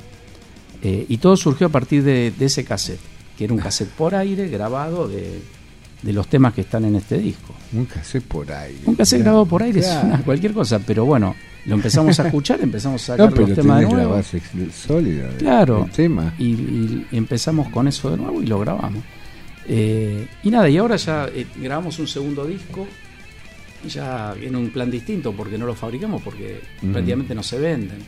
Es una cosa como que los- es para usarlo de posavasos, ya el disco no, a la gente mucho no le interesa. No, tenemos pero es lindo. eh, un disco es como, como, como, un, como un hijo Claro. tuyo, ¿viste? Y, y es algo propio, personal, y, y de repente capaz que lo hiciste 100 discos y, y, y los regalás los 100. Claro, ¿Entendés? no, no, igual Eh, vendió, eh, igual vendió bastante. vender, claro. Eh, para Pero para mí vendió bastante, pero en la realidad Ah, bueno, eh, fabricamos mil discos, vendimos más de la mitad ya. Uf. Y sigue vendiendo uno por semana, por se venden, es increíble, pero se venden. Eh, igual, ahora grabamos un, un segundo disco y ya estamos por el tercero. Lo, subimos el segundo y estamos terminando el tercer disco. ¿Tenés fecha para tocar? No, porque no, nunca, nunca nos pusimos con la idea de tocar. Bueno, acá, Hicimos, acá tenés un amigo que te tiene que buscar fecha. Sí, pero no, no, no creemos que vaya a ir mucha gente para tocar en Pero lugares no de 100 pasa personas. porque vaya mucha gente. Juntate eh, el tema es que ustedes tienen que salir a tocar. Pero es que no suena todavía la banda para llegar a eso. Empezamos a ensayar y todo eso. Estamos no- ensayando, no sí, decir yo lo que tiene que hacer usted. Estamos- estamos Estos son justamente en Dios, Me eso. parece que le hace falta un buen manager. Es que empezamos, dura. empezamos como pibes. a hacer algo que no pensábamos que lo íbamos a hacer. Entonces recién ahora estamos poniendo un poco la pila y dijimos, bueno, pues ya tenemos casi 40 temas.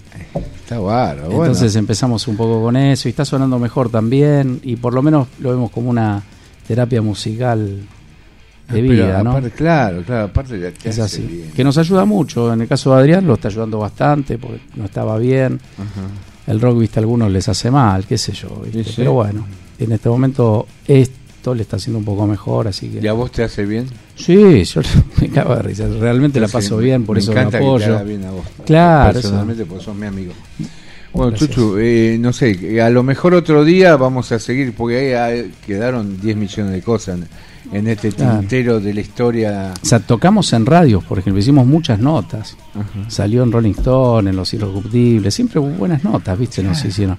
Y, pero bueno, nada, ¿viste? O sea, fue pasar de tocar de cosas acústicas a ahora estar ensayando de alguna manera para hacer algo eléctrico, que todavía no suena como esperamos, por eso nos salimos a tocar. Bueno, espero que, que para el próximo mundial ya más o menos esté, ¿no? Eh, lo nominamos para hacer la canción representativa. en la exposición del Chucho. Fasanelli, mi corazón es tuyo, cemento es tuyo también, fuiste parte de la historia linda de, de ese espacio cultural. Ahora eso va a ser, vas a ser también parte de este presente, ¿no? Yo la- cambiando de espacio, pero siempre con la misma Yo- camiseta de cemento. Yo agradezco a la radio más que nada porque le está dando, por, por lo que yo veo, o sea, fuera que, de que vine hoy, que realmente me, me encanta que, que- que me invitó Templarios a, a la nota, Gracias. estoy viendo que, que realmente se está abriendo y, lo- y los grupos ya están hablando de la radio. Entonces, en ese sentido, me encantaría que, que la apoyen más, que la apoyen las discográficas, que les traigan, no sé, una biblioteca de discos, por, por decir algo. Y Ya todo vamos a empezar a salir a tocar timbre y La que tiene- nos van a tener que empezar a escuchar. No, es que lo, Mm. lo van a tener que escuchar porque realmente le- le- les están haciendo realmente una, una movida importante a, a la música. Lo, lo más importante es la música. Entonces, de alguna manera, eh, tienen que entenderlo. Lo que, no, lo que no se entiende es que no los busquen, ¿entendés? Eh, es Pero así. bueno, siempre hay bueno. ¿eh? Chucho Fasanelli, eh, Gracias. mi respeto y mi cariño a tu familia, eh, tu pronta recuperación de salud, ¿no? Que la estás llevando adelante. Sí. Y bueno, y eh, la próxima, puedes venirte con los transmutados. Hoy Bueno, hacemos un par de temitas. sí, vamos a tocar, sí, sí. Te agradecemos infinitamente Gracias. este espacio. Vamos, Chuchu. Y nos vamos con un tema de eh, Jóvenes Transmutados. ¿Cuál es el tema, Chuchu? Hombre insano. Vamos con el hombre que está muy loco.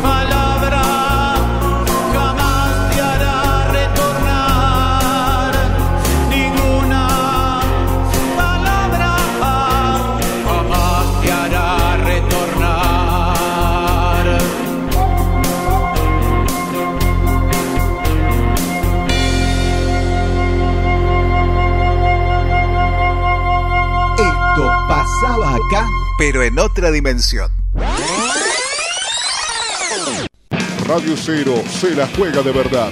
La única sin ataduras. Radio Cero 97.7. Esta te voy a dar. Es la hora 18, 38 minutos.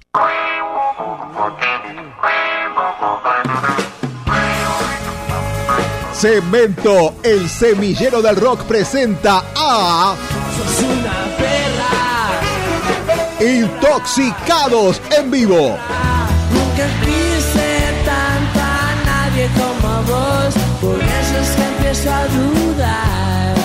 Sábado 23 horas, repite domingo 19 horas y miércoles 23 horas de Argentina.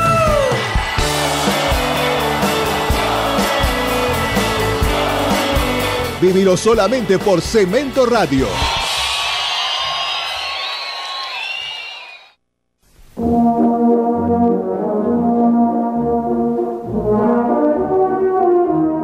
Los lunes, de 19 a 21, Jorge Porcel de Peralta te invita a ingresar al Museo Porcelanato, un espacio donde podrás conocer mucho más sobre el arte y la cultura.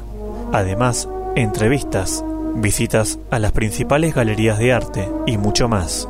Acordate, los lunes de 19 a 21, Museo Porcelanato, solo por Cemento Radio.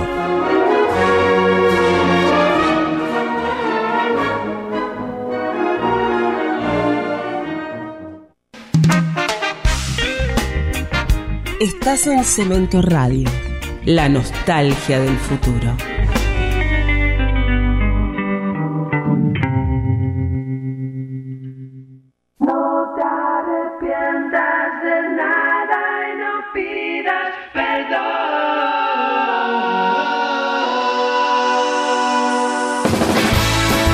Los lunes de 17 a 19 escuchás Minestrón con Javier Ferrari, un programa bizarro, distinto, divertido. Prendete. Los lunes de 17 a 19 Minestrón, solo por Cemento Radio. Loco un poco nada más, casi pareces normal. Esto pasaba acá, pero en otra dimensión.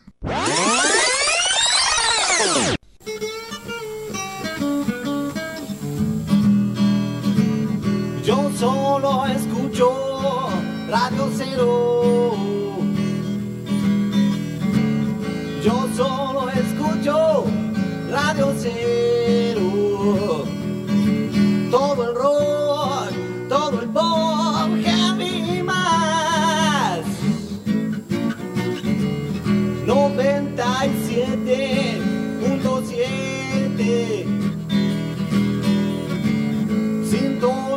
Este dial Radio Cero Ninguna es igual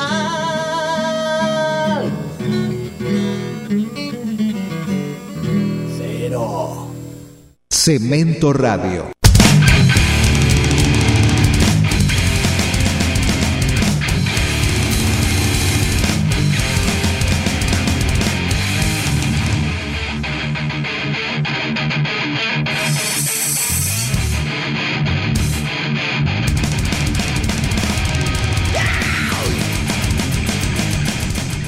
Volvieron los templarios, los guardianes del templo del rock. Ahí estuvimos hablando, dimos la despedida a nuestro querido y gran amigo Chuchu Fasanelli, contando parte de la historia de Radio Trípoli, de un poco del punk de, con Invasión 88, eh, su actualidad a través de Jóvenes Transmutados, y bueno, quedaron un montón de cosas para la próxima. Ya lo comprometimos a Chuchu para ampliar. Eh, hay gente que tenemos, no pasa que tenemos como dos días para, para sí, hablar. Sí, porque, por ejemplo, con él estuvimos hablando mucho del punk, pero también él fue ha editado discos solistas de Papo. y señor. al nivel de Invasión 88 eh, produjo un disco gigante que fue como un auto homenaje de Papo, que fue Papo y Amigos, Papo y Amigos. donde grabaron este, todos, todos los del rock argentino con él, un disco doble eh, que fue editado por otro sello de, de Chucho, que es de La Buena Estrella. El de la buena estrella. Muy bien. Perfecto. Bueno, vamos a Alejandro, el hombre, el hombre del deporte. Y contanos, contanos qué pasó Sí, ayer sí, en sí, cancha de Boca. sí. Cancha de boca. Qué, qué, qué locura, ¿no? Qué locura. Y la quinta vez que Gallardo lo deja afuera de la Libertadores Eh, a Boca Juniors. Yo voy a hacer un comentario. No seamos tan Sí, hinchas, no, em- hablemos no, no, pero que tranquilo. se, se olvidan de cuando Bianchi tenía el teléfono de Dios. No vas a comparar esas épocas. Los jugadores eran jugadores. En la época de Bianchi, por favor te lo pido, que ganaron la Libertadores. Cuando aquel momento, cuando habían equipos buenos brasileros como... eh, bueno, se me fue. Se me, se me hizo una laguna. Claro. Bueno, hay tantos equipos dando vueltas. Sí, en mi era cabeza. tan bueno el equipo Sí. que el, No. el Dream Team de, del Real Madrid, que era el cupo, lo, lo galáctico, le decían. Allá que en la época Maquelele, Le dimos una paliza. Carlos. Y, y, claro, y los primos que se quedaron con la gana, quedaron ahí en el Y- intento, lo vieron por la foto, lo agarraron los turcos y pasaron un papelón. Olvidate. Dejate hincha. Olvidate. Pero bueno, volviendo, ¿no? contame, contame, contame algo más. Bien, una confusión, ¿no? En lo que fue también poniendo un poquito de blooper ahí en, en el gol que hizo Boca Junior. Ah, ¿qué pasó? ¿Qué Que, que en realidad lo, lo, lo- lo convirtió Hurtado, el venezolano, el de jovencito delantero ¿Y que qué tiene querés Boca si estaba un paso, tenía que, que soplarla nada más. Exactamente, pero lo gracioso fue que al- en el centro cabeceó... eh, Licha López. No. No, ¿quién fue? El que eh, sí, cabeceó Licha López. Después dio un envión eh, en Zárate, de la Ya cual estaba- pegó al, ya al estaba arco. casi adentro. La Sí, de donde se Zárate. metió Hurtado y salieron los tres a correr a festejar el gol viendo a quién se lo daban. Pero al final se lo dieron a Hurtado. Fue un blooper bastante gracioso. Ahí, también. ahí te das cuenta de que a los pibes les falta barrio. Porque en el barrio, que En el barrio, ante la duda, vos salías y ca- ca- la gritabas vos. La ¿viste? gritaba, No, sí, Por supuesto, olvídate. ¿no? Pero bueno.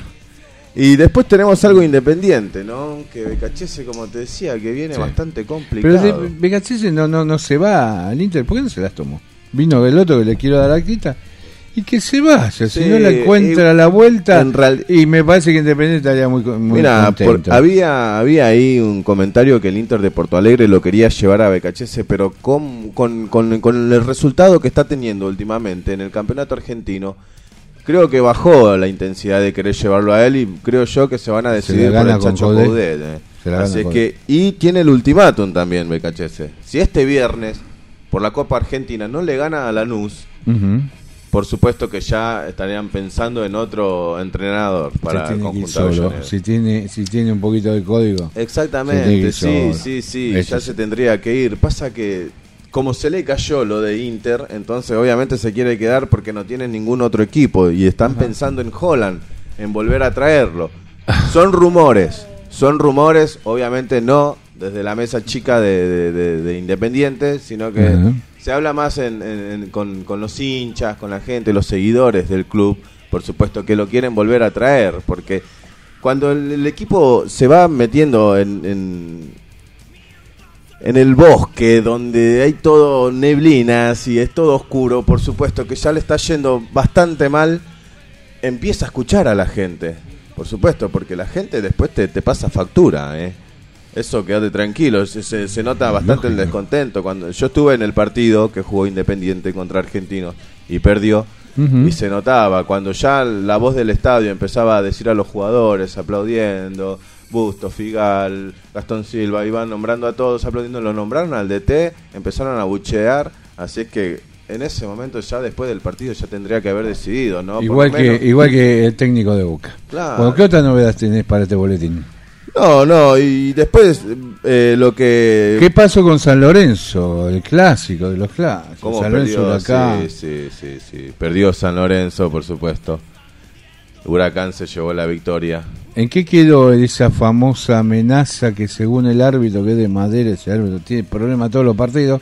Que lo que había ido- a apretar en los Sí. vestuarios hasta el presidente. Después salió el presidente de Huracán a desmentir eso. Dijo que en ningún momento lo apretó, pero lo, lo- lo curioso fue que el, el árbitro del partido entonces lo dio en vivo. En vivo dijo que los dirigentes de Huracán entraron al vestuario y lo apretaron. Así es que ahora, obviamente, Pero es raro hay que porque ver. se iban ganando 1 a 0 en el primer tiempo. ¿Por qué lo apretaban? Porque por las amarillas que estaba sacando. Los descontentos, por supuesto. Hay muchos que no están de acuerdo cuando un árbitro empieza a, pitar. Pero que o a- baje directamente el presidente. Si vos me decís, bueno, está perdiendo 3 a 0, no le cobran un penal, lo están amonestando todo el equipo, que esto que lo otro, bueno, no te la bancás más y salía. Por pero si supuesto. va ganando 1 a 0, pero la llevaba infantil. cómoda, que esto que lo otro. Bueno, Sí, no, eh, bastante infantil. bastante querido amigo, infantil. ¿qué- Así alguna que ahora los dirigentes también, todo lo de AFA, van a ver qué pueden hacer, porque o le, restan puntos, obviamente le tienen que poner una sanción o algo. al- No pasa nada. Hasta que se salga. Y River está esperando por el próximo finalista que va a ser entre Flamengo o, o Gremio, que van a jugar hoy a las 21.30. Así es que esperemos eh, ya ver con quién va a jugar River, ¿no? Porque Boca está fuera. Y por ahora tenemos eso. Cerramos ahí. Y voy a pasar a pedir un temita. Sí. pida, Primero quiero mandar un saludito, por supuesto, como siempre. No puedo la nena, porque si no no dormía afuera. saludos. A. Marisa y a Lucía, mis dos princesitas. Un besito para Feliz ellas. Día de la Madre Marucha. Exactamente. Y vamos con Sucio Sheriff de la 25. La 25 con todos. Yeah.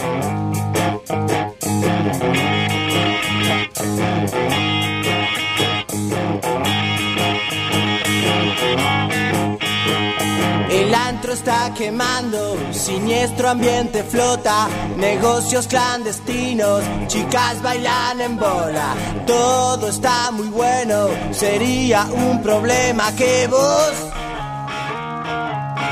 lo revientes ahora porque sé que tengo que pagar, llegando a fin de mes, tu cuota sale cara, ¿cómo confiar en ti si rentas tu chaqueta? De todos y ahora sé. Para que vivas muy bien, sucio sheriff, sos tan vulnerable a tan pocos billetes, no importa lo que trances, ¿qué importa de esta gente?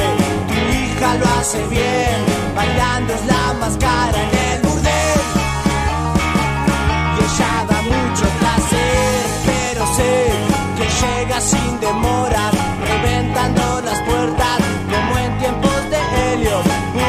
solo droga, impones que es la ley, te la llevas toda para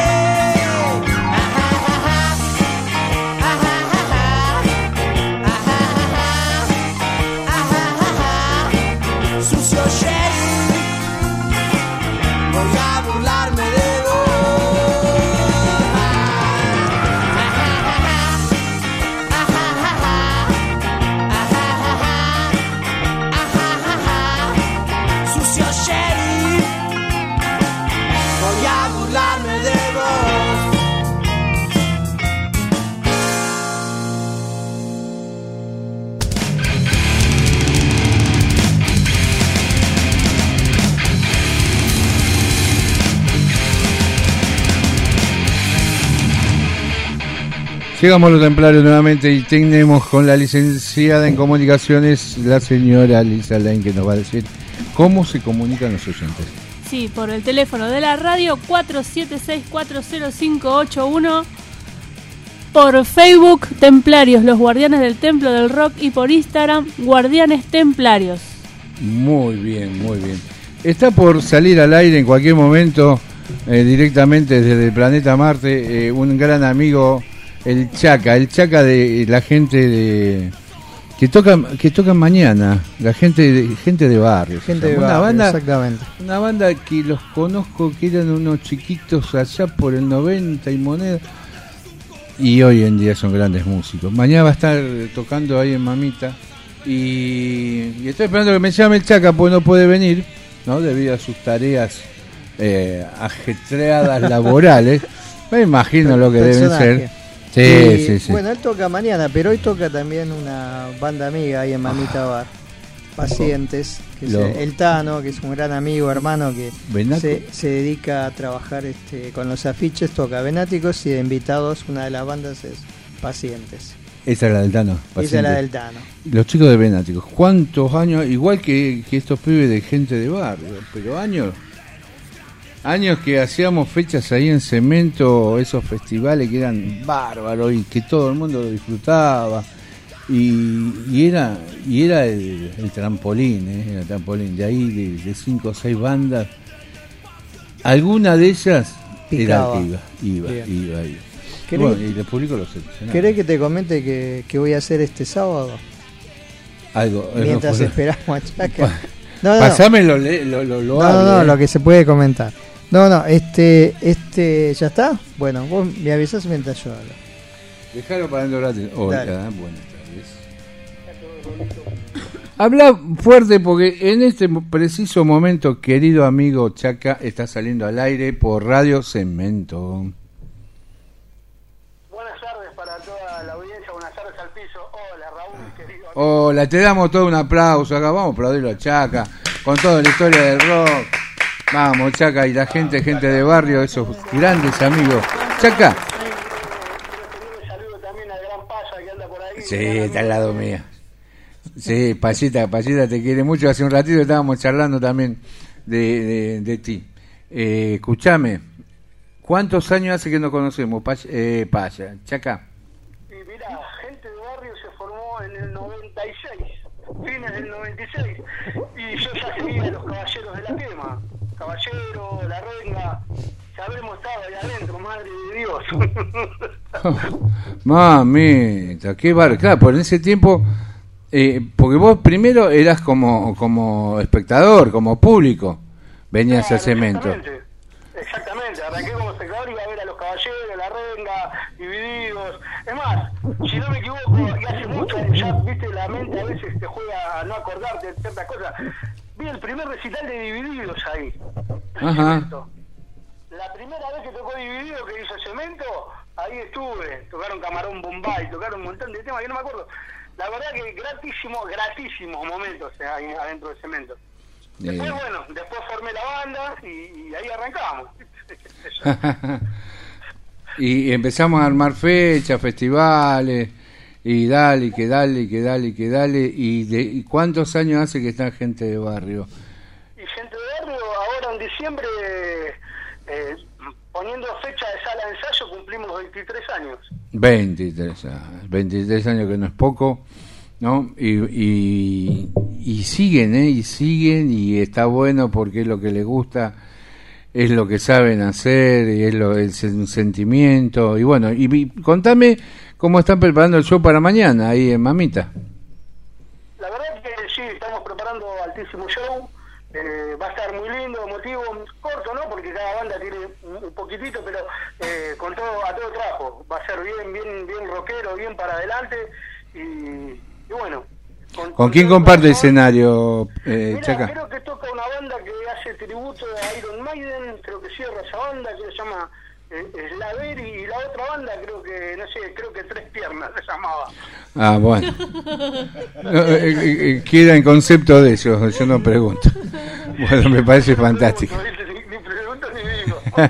Es- es- exactamente, tocan tres piernas, está, gente de barrio y es la Beri que hacen el tributo a Maida. Ahí está ampliando el Paya eh, el festival. Che, bueno, eh, Chaca, vos sabés que el tiempo a nosotros nos come y, y bueno, y estamos ATR, como dicen los pibes. Y la verdad nos debe la presencia, pero pienso que a lo mejor antes de, de fin de año podés darte una vuelta con un par de, de los muchachos y hacemos dos temitas antes de que ustedes sea ese cumpleaños tan sagrado. ¿Eh? Desde ya, mira, nosotros sé que cerramos el año, eh, eh, está confirmado, cerró hace poco, eh, a- amén de después de Mamita, cerramos el año el 15 de noviembre, Ajá. en Marquí, Ah, en el Marquí.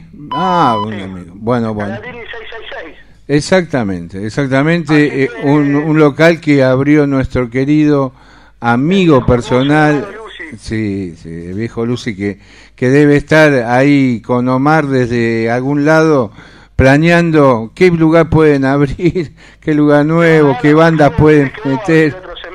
Y otra, sí, un gran, un gran amigo personal y, y, y me veía en la obligación junto con el Paya, estuvimos despidiéndolo y como, como es así la costumbre nuestra, ¿no?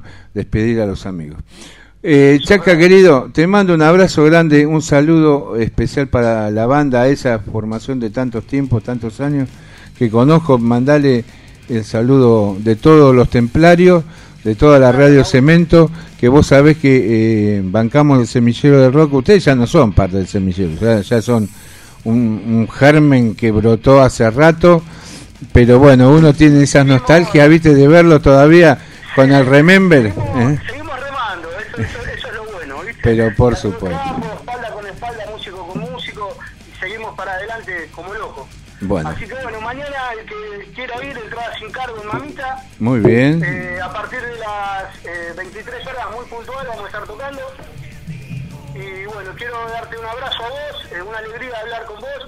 Y bueno, si se puede, antes de, de- de la fecha de fin de año, voy a ver si puedo arreglar para pegarme una vuelta. Y bueno, iremos con, con alguno de los chicos y haremos algún tema. Va a ser un gusto. Mándale un saludo a Pablito Camarata, eh, que está ya conduciendo ese, esos boliches. Y bueno, y cariño también para el dueño, Parato, que no- el otro día estuve por ahí, nos me trataron como los dioses. Chaca, dale, Chaca, vos sabés que te quiero mucho. Tenemos muchas anécdotas, muchas cosas en común que hemos pasado. Y, y bueno, pero unidos como siempre, como ese primer día cuando me empezaban a pedir fecha. Abrazo grande.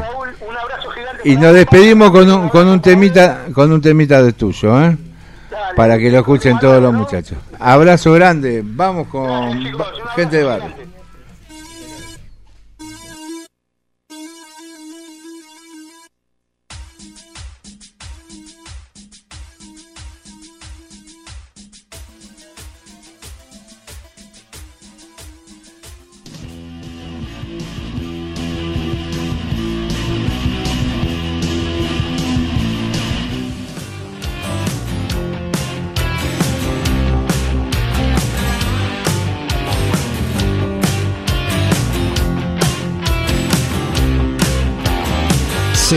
Radio.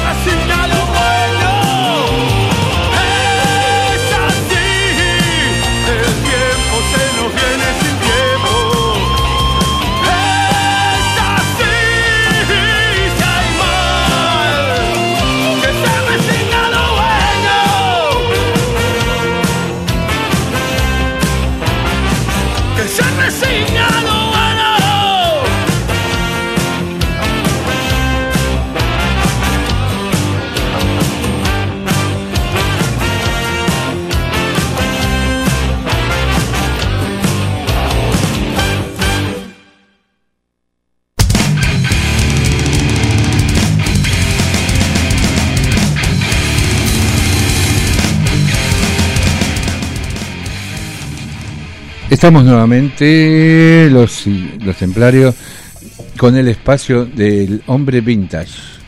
A ver, hable, Ah, o casi para siempre.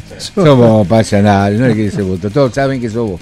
Bien, eh, bueno, eh, comentaba antes de que me gustaban a mí mucho los discos tributos y hubo un Sí, disco sí. que salió hace un par de añitos, un tributo a los gatos, una de las primeras bandas emblemáticas del rock argentino como Almendra y Manal. Los gatos fue la que tuvieron más trayectoria, más cantidad de discos y más comercialmente exitosos, ya que muchos este, tienen como a- al, al germen del rock argentino a la balsa Exacto. famosa canción que compusiera Tanguito y Lito Nevia o que Lito Nevia se la afanara a Tanguito, Sí. según la historia que ustedes quieran ver. Lo Ese es famoso que- baño de la perla. ¿no? Exactamente, lo importante es que salió ese disco, que fue un boom de éxito y a partir de ahí fue un antes y un después. Eh, pero antes de los gatos, en la época previa de los gatos, la prehistoria, se llamaban los gatos salvajes, cantaban mitad tema en inglés, covers y mitad en castellano y venían de, bajaban de Rosario. Ellos bajaron a la escala musical, que era un programa ómnibus de aquella época como era Feliz Domingo, o ahora qué programa ómnibus que hay, lo de bueno. Pasión Tropical, no, no hay más para No, bueno. no, no. Eh, en Pasión de Sábado, bueno, no, Bueno, se nota que no otro- tengo cable. es otro palo, Y este, y no, bueno, y allí tuvieron éxito y ya se y ya se quedaron a, a tocar acá. Este, hubo este tributo es un tributo de bandas este eh, se diría en aquel momento emergentes por ahí, pero son del palo no no comercialmente exitosas, digamos, porque están. Tetandoris, Los Grillos, Doble Fuerza, Zorros Petardos Salvajes, Hablan por la Espalda, Los Farboc, Los Flamingos, Fantasmagoria, Marian, Los Peyotes, Distortion Surf, The Hates y Motosierra. Dentro de este cúmulo de bandas hay dos bandas uruguayas, Motosierra y Hablan por la Espalda, que es lo que vamos a escuchar ahora. Eh, Hoy tenemos un compilado de, de, de músicos, de bandas viejas con bandas relativamente no tan viejas. Sí. Para cuando salió ese, como los Exactamente, Peyotes, exactamente, ¿no? Eh, exactamente. y los grillos, bueno, los grillos también, una banda de del 70. ¿Mm? Y este, no, eh, los grillos sí, había una banda de los 70, pero estos son los grillos de los 90. Ah, los actuales grillos. Actuales grillos. Aquellos grillos hacían Cambian música, música beat y estos son más del palo mod onda tejú. Y este y este disco, como otras cosas, la van a poder este observar este sábado en Detroit. Hacemos la previa de las elecciones desde las 17 horas hasta las 23 en la Expo Rock Argentino, entrada libre y gratuita, donde vamos a presentar en exclusivo un documental sobre la banda Edo, la banda hardcore Edo, banda que también muchas veces ha ¿Qué tocado quiere en decir Cemento. Edo? Eh, Existen. Muy bien. Muy bien, acá la Este, licenciada. y si llegamos a lograr con un muchacho que está haciendo un documental sobre el rock del oeste, eh, si logramos a que termine algunas cuestiones que las tiene así en crudo, podemos pasar un adelanto también. Bien. ¿Dónde eh, se va a hacer eh, el Esto es evento? en Detroit, Dame la dirección. es Avenida Rivadavia a seis cuadras de la estación de Morón, yendo para Edo. Súbete a mi tren, Avenida Rivadavia. Exactamente. Y Bien. este, bueno, estábamos de ahí de 17 a 23 horas con entradas, este, O sea que la gente, aparte de ver todas esas bandas, eh, ti- puede ten- tener la posibilidad de, de estar presenciando la Expo Rock. Exactamente. Con toda esa historia del rock Eh, conducida por ¿Quién les un habla? amigo. Sosa ¿Quién les alias. Y estamos logrando ese sueño que es que sea itinerante, entonces hoy estamos acá, mañana allá y seguimos viajando. Este, si les parece, vamos a escuchar a esta ¿Vamos con versión del rock de la mujer perdida, que, que es cuando ingresa Papo. Y van Ah, a ver ah, lo que. O sea, cuando ingresa Papo a los gatos, los gatos dejan de ser beat para hacer rock and roll. Y bueno, le puso la viola especial. Vamos con eso.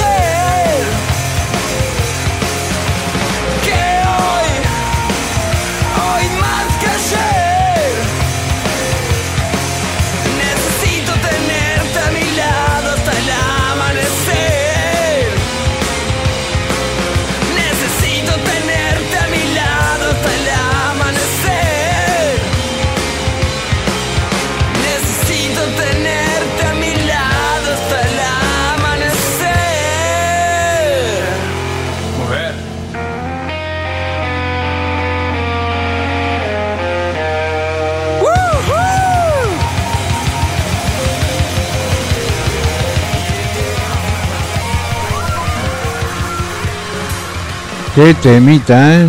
Qué temita, ¿eh? Qué guau. Necesito tener a mi lado hasta la mano. Y por si fuera poco, eh, los gatos le regalaron la primer guitarra a Papo. La primer Gibson Les Paul. Las Les Paul. Se la trajeron ellos cuando venían de un viaje a Estados Unidos. Sí, sí, sí. Me lo contó mi amigo napolitano. Después vamos, algún día vamos a hablar de, de Papo. Mm, hacemos un remember. También lo podemos traer a Luciano. ¿Cómo no? Y charlamos con la sangre. Eh, licenciada, siga su espacio, el espacio cultural, ma- mm, el magacinero, chusmerío del ambiente, etcétera, etcétera. Mande fruta. Bueno, vamos a hablar de los 74 años del casamiento de Perón y de Vita. Estuvimos charlando un poquito al principio. Ellos se conocieron a partir de un terremoto que hubo en San Juan en 1944, con lo cual ellos tuvieron que ir a- hasta el lugar, hasta San Juan. Este, tuvieron que estar en, en ese lugar viendo, ¿no? Y tratando de ver qué podían ayudar. Y bueno, en esa eh, Esther Goris me lo contó en primera persona, porque ella tuvo que estudiar la vida de Evita, justamente porque ella interpretó a Evita, y, y un- y una excelente interpretación de Evita que me hizo eh, llorar hasta quedarme deshidratada. Cuando la, cuando la vi hablé con ella personalmente, bueno, me contó y hay una, una, una filmación de ese momento que aparece Perón adelante de todo y una comitiva detrás y está Evita justo detrás de él, muy chiquitita y se ve este muy esporádicamente, pero se ve ahí. Entonces como que van congelando el fotograma y se la ve a ella, que está atrás de él. Y bueno, ahí dice que en ese momento ellos eh, se, se produce el flechazo y bueno, ellos eh, tuvieron que com- comenzar a trabajar mucho, ¿no? Porque bueno, había, había sido un gran problema esto del terremoto. Tuvieron que empezar a trabajar mucho para poder eh, asistir a, a las personas y bueno, y recuperar, ¿no? Todo este, este esta catástrofe. Y bueno, ahí se pusieron ellos codo a codo a trabajar Ahí, y ahí, ahí se es donde se conocen. perdió un pueblo, ¿no? Eh, Sí, sí, ¿Cómo sí. era que se llamaba el pueblo ese? Eh, Se destruyó, cayó. se destruyó, brum. sí, sí, sí, en San Juan, Impresionante, sí. Y bueno, ahí, ahí ellos se conocen y e- ella dice que sintió admiración por él, por, por Perón, por Juan Domingo, una admiración este, de, de otro mundo, si se quiere, este, admi- una admiración total hacia él. Y entonces ella eh, comenzó a trabajar codo a codo con él y bueno, en ese momento ellos se dieron cuenta de que de que se necesitaban los dos, así que bueno, de ahí nació su historia de amor. Este, y bueno, ellos se casan en, el- al otro año, en 1945, un 22 de octubre. Muy Esa es la bien, muy historia. bien, muy buena esa historia. Sirvientes oligárquicos y Ahí la escuchamos. han podido comprobar que no hay fuerza capaz de doblegar a un pueblo que tiene conciencia de sus derechos. Vamos. Muy linda, Evita, muy linda, muy linda la interpretación mujer. de Esther Goris. No sé si a ustedes le- les te- gusta se te tanto como a pone mí. la piel de gallina, seas de quien seas, porque eh, qué, qué, qué presencia, ¿no? Y había que plantarse delante de, de 50 mil, 100 mil, 200 mil personas y decirles, mirá, esto es así. Este, una, una de las partes que más me impactan de esa película es cuando ella habla con Paquito y le dice no que Dios odia a los pobres cuando le dice eso Eh, ahí yo, yo estallo en lágrimas en ese momento es tremendo. Así que bueno esa sería la efeméride eh, política si se quiere de hoy. Bien. la efeméride musical vamos a dar dos efemérides. Una es Hoy se festejaría, se celebraría el cumpleaños número 68 de Federico Moura. Muy bien. este platense no nacido en la plata es un eh, era uno de seis hermanos el cuarto de seis hermanos un chico muy este que quería estar en todos lados. Él quería incursionar en la filosofía después en la arquitectura en el deporte en la música. Quería tenía muchas mm, inquietudes no todo el tiempo. Era de estas personas que no se podían quedar quietas. Hasta que bueno al final se decide por la música y lo bien que hizo no porque Exacto. Tenemos este canciones muy eh, emblemáticas de nuestra cultura que los dieron una identidad no como como país como esto de justamente eh, resultan después de la dictadura militar, en la explosión de lo que es la democracia. Este, tenemos a un grupo como Virus, liderado por el gran Federico Moura, con temas como Wadu Wadu. Eh, no sé si quieren aportar algunos temas que le gusten a ustedes. Sí, yo quisiera decir que eh, yo estaba siempre de la vereda de enfrente, ¿no? Eh, y digamos de papo, por decir de alguna manera. No, algo más- entonces, más la- claro, entonces el otro, los otros sectores como Virus, SAS y Soda, este, medio como que los menos menospreciaba. Hasta que, bueno, un día de, de una casualidad de que me encontré con, con- con Federico, charlamos y me pareció un tipo ultra culto, muy inteligente.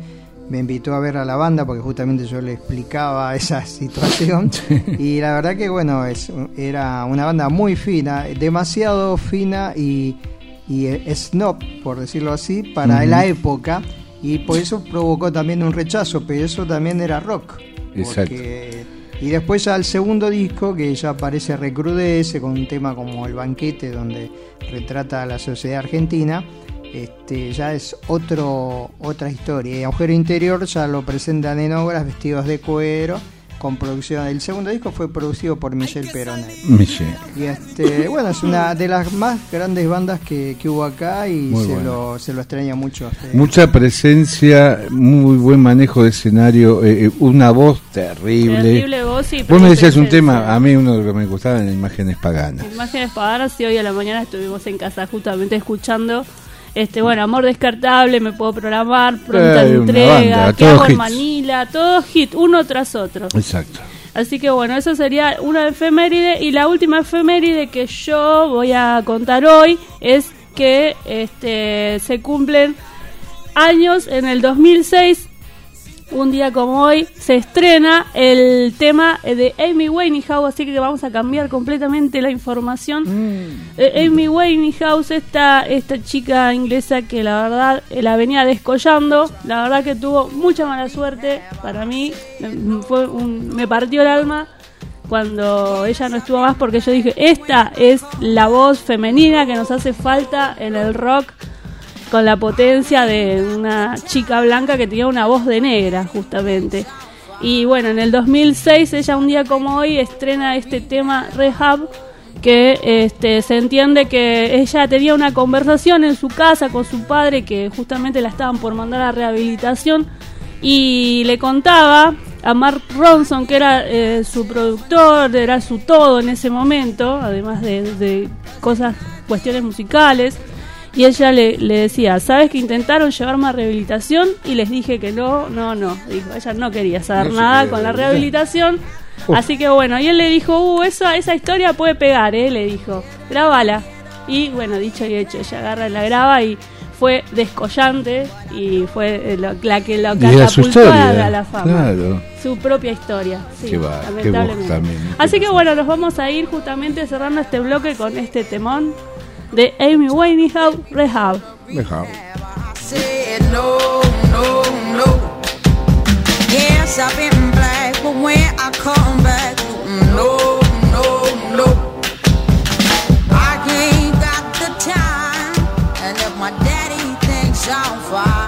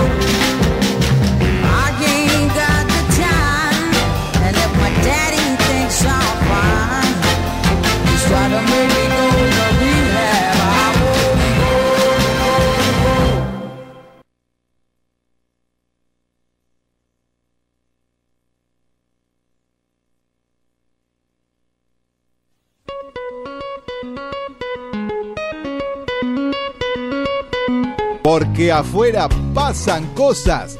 Movete, Pánfilo. Cemento Radio, haz que suceda. Es la hora 19, 26 minutos.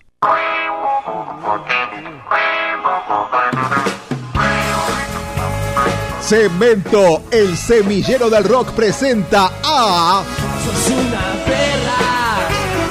Intoxicados en vivo. Nunca quise tanto a nadie como vos. Por eso es que empiezo a dudar. Sábado 23 horas, repite domingo 19 horas y miércoles 23 horas de Argentina.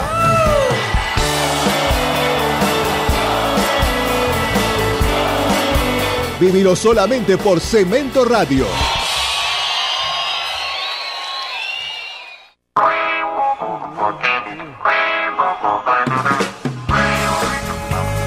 Cemento, el semillero del rock presenta a Sos una perra. Intoxicados en vivo. Nunca quise tanto a nadie como vos. Por eso es que empiezo a dudar. Sábado 23 horas, repite domingo 19 horas y miércoles 23 horas de Argentina.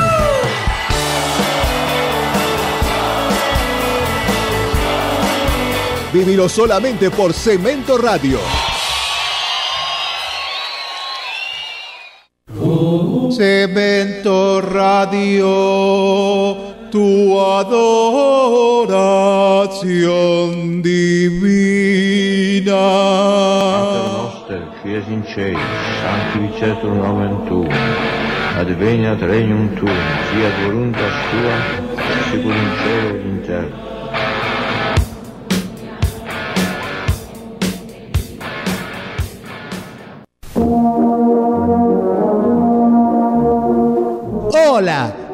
Jorge Porcel Jr.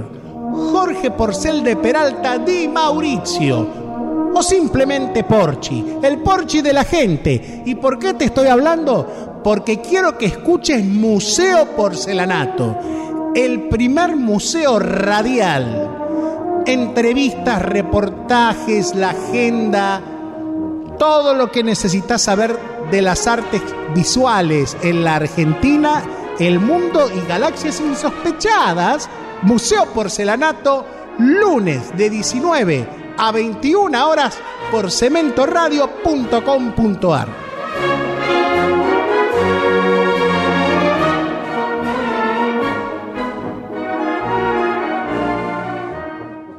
Esto pasaba acá, pero en otra dimensión.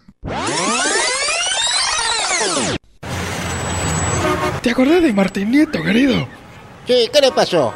Se casó, querido, engordota como un chancho. No sabe el cogote que tiene, parece Walter Mesa. ¿En serio, querido? Sí, además, tiene como 14 pibes. El otro día me contó el más grande que lo tienen que sacar con un guinche cada vez que se atraganta con un sorulo. Que lo parió, ¿eh? Y sí, por favor, por hasta que la final la va cagando. Y sí. A nadie le importa un gordo muerto. Hace causa común con Martín Nieto. El pobre gordo que antes era flaco y ya no puede andar en motoneta por Chilabert. A nadie le importa un gordo muerto. 97.7. Radio Cero. Cemento Radio.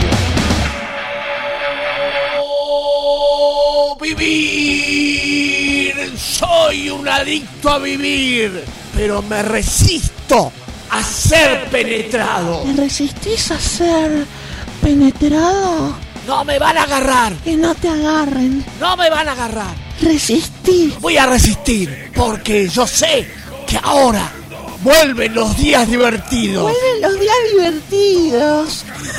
Cemento Radio. Resistí.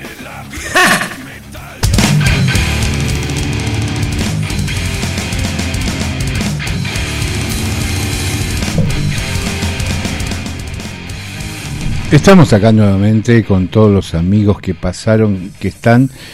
Te voy a dar la bienvenida a un gran músico que se llama Alexis, que es de la banda El Culebroto, que ahora en un ratito vamos a estar charlando de él, de los premios que le dieron, de cómo es la banda, dónde nació la banda, qué es lo que va a hacer la banda y viva la banda. Bueno, ¿cómo le va? Muchas gracias. Encantado, Chicho. Encantado, eh, Chicho. Mira, ¿sabes por qué? Porque tengo que hablar ahora de Chicho. Encantado, Alexis, gracias. Bueno, mira, eh, eh, este fin de semana están los chicos estos de Pateando Barrio. Es una agrupación de, que hace rato que están haciendo cosas muy, muy buenas ahí por, por Quilmes, los distintos barrios, ¿no? Todo un trabajo hecho todo a pulmón.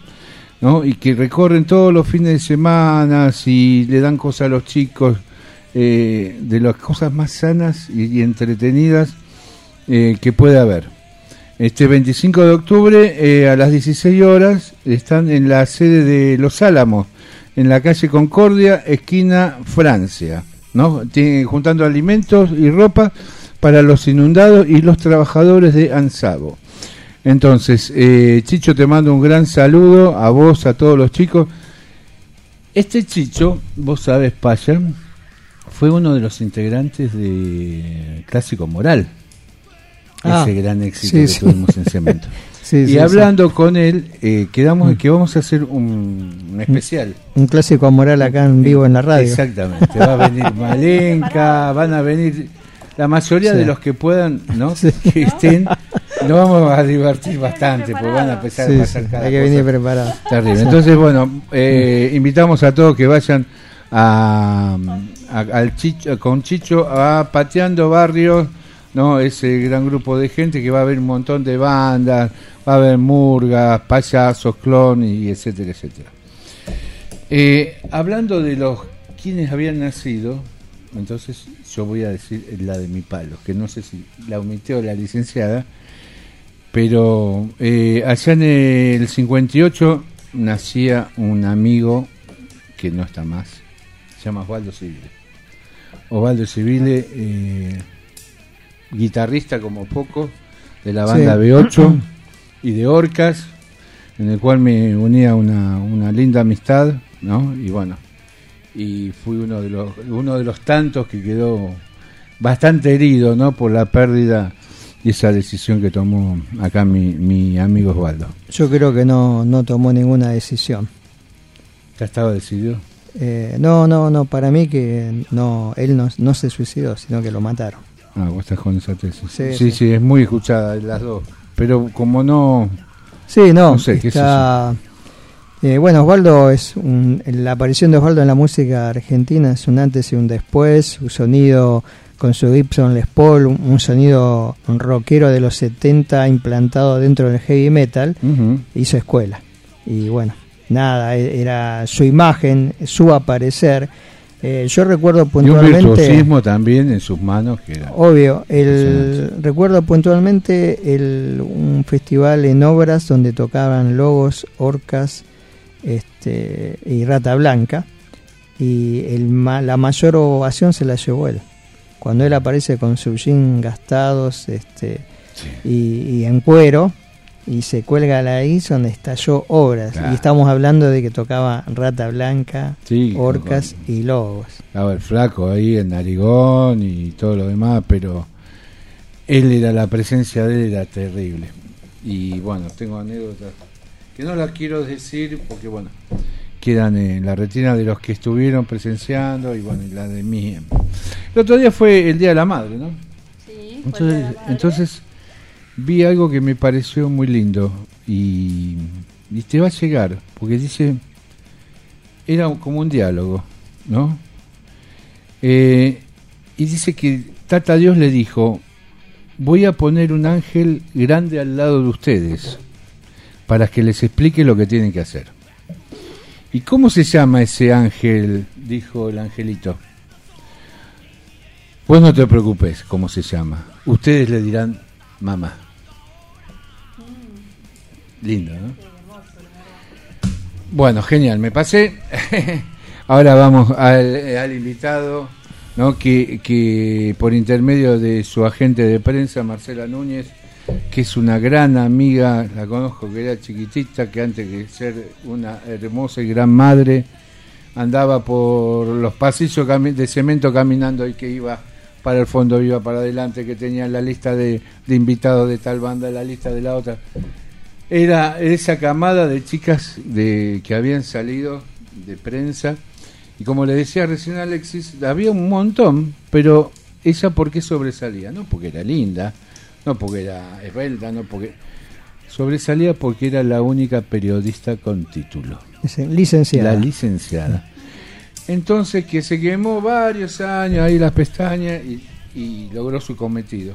Pero con una humildad hermosa, no que no, no se lo hacía a nadie. Ella, ella hacía su trabajo y iba a la par de otras chicas, qué sé yo. Había, estaba María Pelufo, eh, la Gaby Jurado, Aldana Prea, qué sé yo, había una banda bárbara, de todas chicas que estaban en el medio, que como hoy en día hay muchas de ellas. Aparte de eso, le, aprovecho para mandar un, un gran abrazo y saludo que estuvimos el otro día en el Gran Rex con Mónica Delfino, una de las grandes eh, number one de- del medio, ¿no? Y, y bueno, gracias Moni por habernos encontrado ese, esa noche. Saludos a tu hijo. Bueno, ahora sí, nos dedicamos de, de lleno a nuestro invitado, Alexis de El Culebrón Timbal. Alexis, querido, es ¿Cómo le un va? gusto que estés acá. Muchas ¿no? gracias por la invitación. Eh, Radio Cemento te da la bienvenida. Muchas gracias. Y contame un poco qué es el Culebrón Timbal. Bueno, Culebrón Timbal es una experiencia inclasificable, te diría. Nació como una banda de rock eh, hace 23 años. Justamente estábamos hablando, nació acá en Estábamos Ballester, o sea, el- estamos en el, en el Big Bang del Culebrón. En los terruños de Sí, sí. Qué Y mm, después, bueno, con años de, de recorrido, al principio llamó mucho la atención la edición de los primeros discos porque iban acompañados de unas revistas de cómics, que era como una medio una novedad en ese momento y hizo bastante ruido eso. Este, y bueno, después eso derivó en muchos integrantes eh, militantes, artísticos, culturales, este, en una asociación civil Bien. que arrancó primero en, eh, ¿cómo se llama? Montecastro. Montecastro. Montecastro, sí.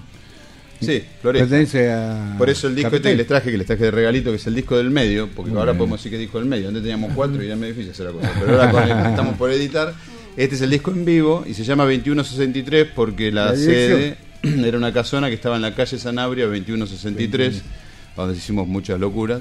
Y eh, desde es- después de hace unos cuantos años ya, eh, trasladamos la sede a Cuartel Quinto, que es un barrio que está en Moreno, muchos años. Este, y ahí tenemos nuestra sede. Tenemos una radio comunitaria, una murga, una escuela de arte popular, bueno, un montón de cosas que Qué se lindo, qué Así que el Culebrón espacio. Timbal, si me preguntás qué es, es todo eso. Pero bien. la banda siempre siguió su historia. Eh, seguimos, eh, bueno, produciendo nuestro- nuestros discos y todo, sumando distintos eh, lenguajes. Hace, Este es el segundo disco que vamos a editar con una película. Ah, El que- la ciudad mestiza, tuvo un mediometraje y este tiene un largometraje que se llama Némora. Así que, bueno, siempre investigando, siempre haciendo todo y, bueno, y profundizando mucho el laburo barrial, el laburo cultural. eh, trabajamos mucho en, en, este, por ejemplo, fuimos unas organizaciones que trabajamos como 10 años en lo que fue la ley de medios. Somos fundadores de la UMI, fundador- eh, parte de la, Ah, fundadores de la. UMI, somos parte de, la funda- de los fundadores de la Red Latinoamericana de Arte para Transformación Social. Bueno, Bien. montón. Así que eso, así de activo. chiquito es así, pero...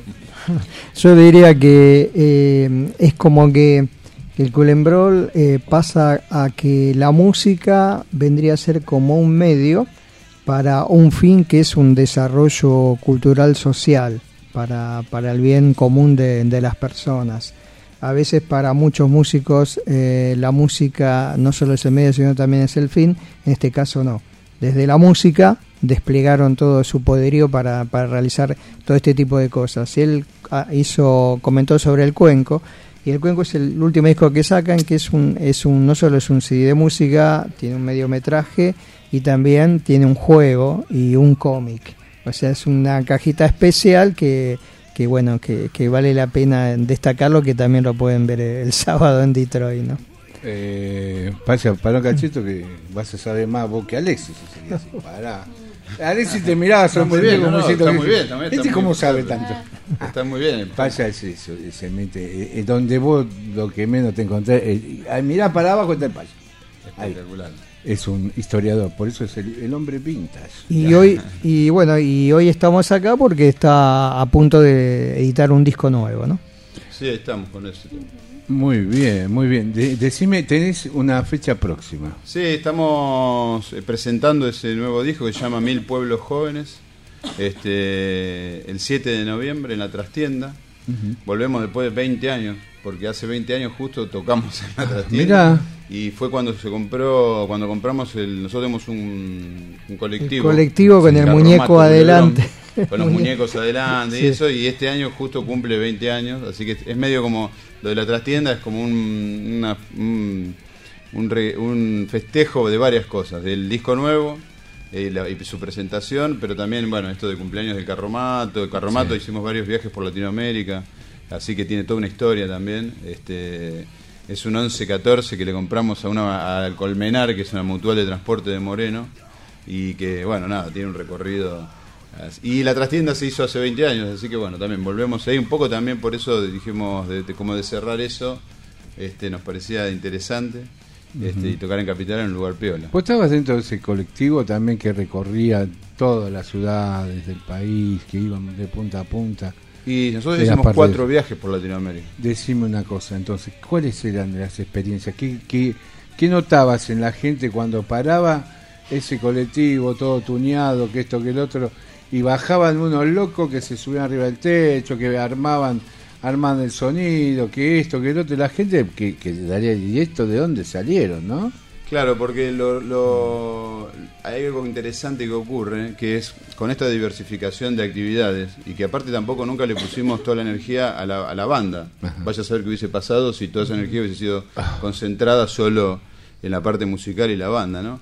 Eh, entonces, no es una banda que sea tan conocida, capaz por la banda solamente, ¿no? Sí. Somos a veces hasta más conocidos en otros ámbitos por otras cosas, pero es una banda que, que, eh, podría serlo, digamos, por su nivel, digamos, ¿no? Con, todo, con humildad lo digo, ¿no? Por el trabajo No, que tiene, las canciones, los discos que tenemos.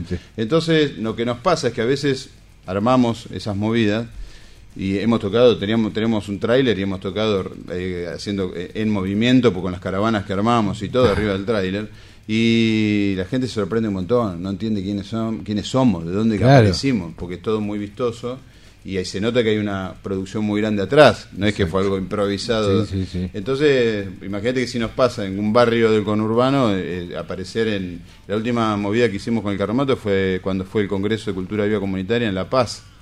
Fue hasta En Bolivia, Bolivia. el Carromato, Oh. con trailer y todo. Así que son experiencias intensas, muy intensas, de unos locos que soñamos con un mundo diferente.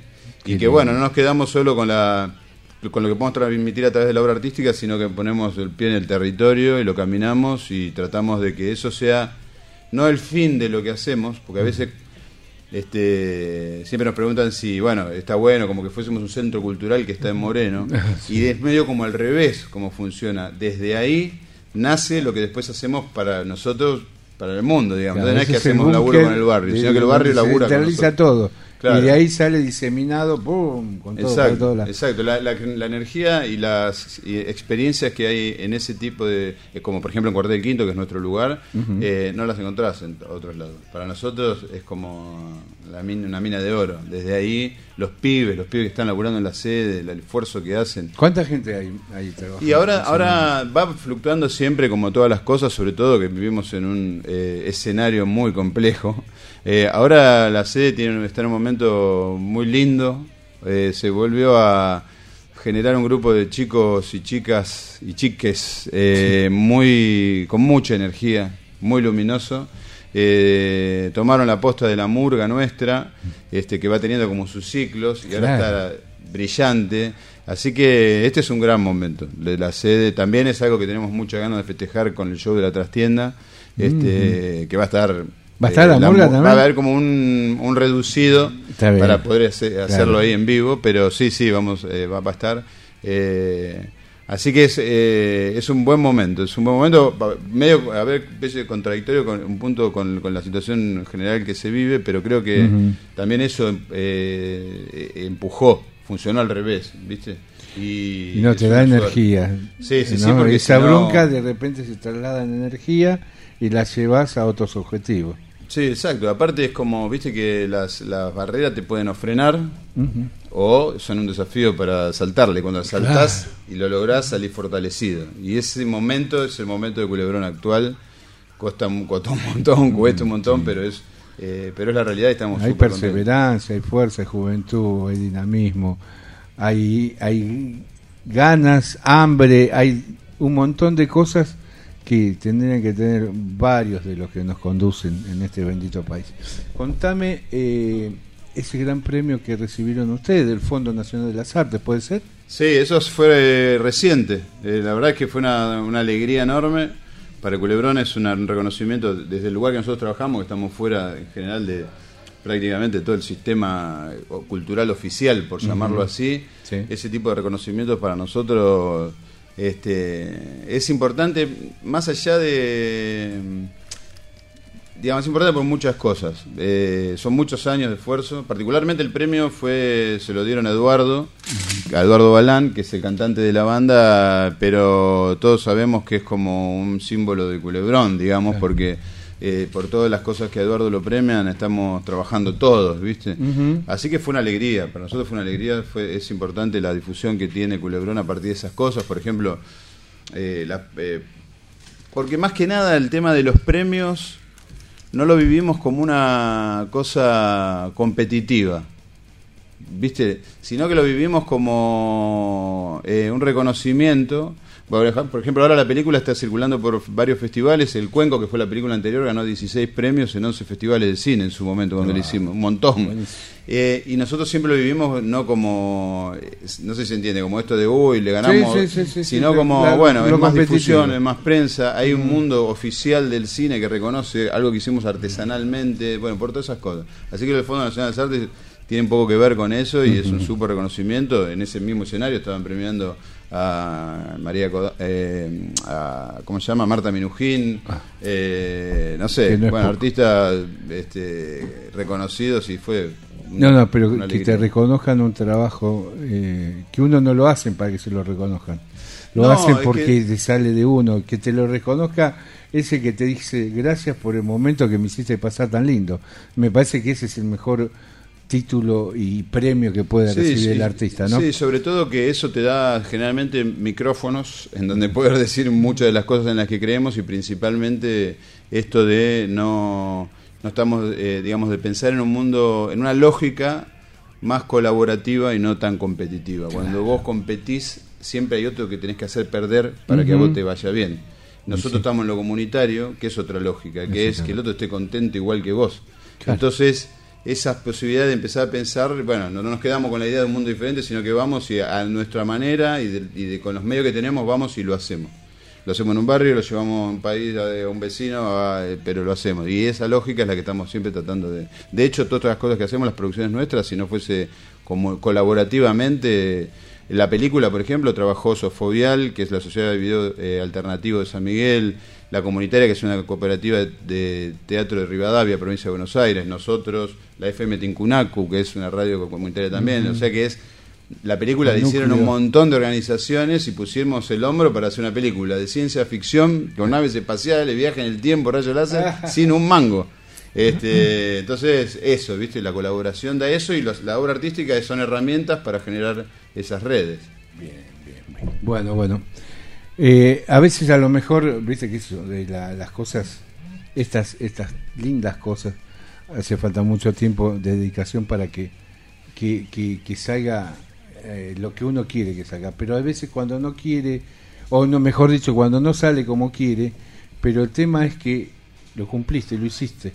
¿entendés? Y eso, eso se, eso se, eh, se vale, ¿entendés? La gente lo siente y lo tiene y, y de repente Paya ya sabía que era el culebrón Yo sabía del, del bondi, ¿entendés? Claro. Pero todos los oyentes están conociendo un poco más. Y todos los que ya lo vivieron y, y gozaron de la presencia de ustedes y, y todas las cosas lindas que le dieron, me parece que están súper agradecidos. Como nosotros estamos agradecidos porque hayas estado aquí, ¿no? En representación de tan de ese núcleo tan grande de trabajadores, vamos a decirle, trabajadores de la música, trabajadores en lo social, trabajadores en, en el divertimento, pero bueno, te agradecemos mucho que hayas venido, te agradecemos por el trabajo que, que nos traes eh, acá a Cemento, a Cemento Radio. Y bueno, y en otra ocasión te queremos que se dé una vueltita por acá. Sí, yo bueno, con yo les quiero- de los muchachos vienen a hacer unos Sí, estaría buenísimo. son Estaba pensando, aparte de un estudio tan lindo, vamos a hacer ruido, vamos a hacer ruido. Quería, eh, les quiero agradecer también en nombre de todo el, del todo el Culebrón este, la invitación. Les dejo unos regalitos, un par de Gracias. manuales de los que hemos editado y el disco del medio, como les decía antes. Ya cuando ahora para la tercera vamos a tener el nuevo, así que una vueltita les traemos el disco nuevo. Muchas gracias, Alexis. Bueno, antes de despedirnos y de ir a, a- a esos temas de Culebrón, ¿quién tenemos que agradecerle, Elisa? Tenemos que agradecerle a el puesto más puesto, el puesto más puesto merchandising. Gorras, remeras, nosotros tenemos todo el merchandising de Cemento Radio y de los Templarios, lo tenemos por el puesto más puesto de ahí de Pachi. Lo buscas así, el puesto más puesto en Facebook. Si querés hacerte remeras, gorras, mates, pilusos, lo que sea, te comunicas con Pachi en el puesto más puesto. Qué grande, y Pachi, un amigo, un amigo de todos de la casa. Y cuando ustedes necesiten también remera, Pachi le hace la remera también a Culebrón y a todos los que vienen por acá, unos amigos. Eh, también ten- eh, queremos comentar mañana. Mañana vamos a estar en el, en el gran, gran recital en el Luna Oh. Park. Agradecimos eh, cubriendo Bad Relation eh, y Offspring. Así que, bueno, Agradecemos a- a- Los templarios vamos a estar presentes. Los templarios van a tener presencia ahí, van a tener sus comentarios para el próximo miércoles. Y le agradezco mucho a Damián Antonucci, uno de los eh, productores de este eh, hermoso evento. ¿no? Y bueno, me une- ya lo vamos a traer acá también a Damián Y- como manager de, de Expulsado. Ah, espera, pasa, antes que diga algo. No, porque está de invitado está Charlie 3 mañana. Ah, muy bien, qué linda banda, Charlete. Le quiero decir que la semana que viene vamos a tener un amigo tuyo, Paya, pero antes amigo mío y gran amigo No mío. tengo amigos yo. Vos tenés más enemigos. No, el polaco de los violadores va a Ah, estar entonces me voy, me voy. Si viene él, me voy. Va a estar acá, va a tener un espacio, me parece que va a ser un lío bárbaro.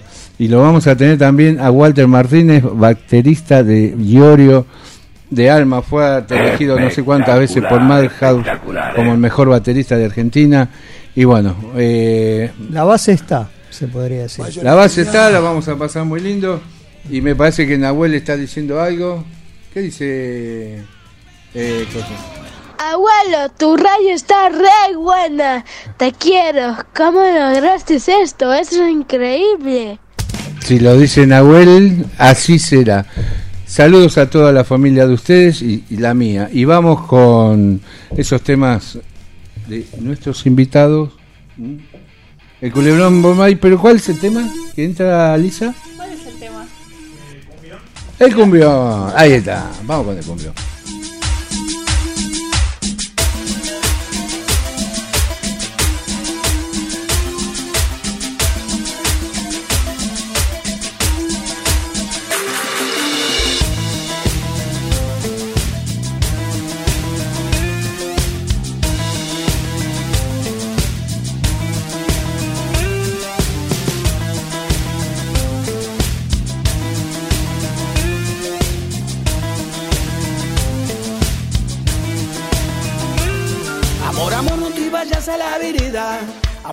Que se viene el temporal. Viento caliente va mezclado con la música, con amores que te hacen transpirar. Fuiste a bailar y volviste, eras otra persona. Traía brillito en la cara y esa chispa de maldad. Vaya a saber cómo fue que te pintajearon. Ya no sabemos bien si venís y a dónde que te vas el viento del verano siempre pesa. Y en las calles de este barrio se es peor. Nadie sabe cuándo termina el ensayo, cuándo empieza el gran quilombo y sobre todo, porque carajo.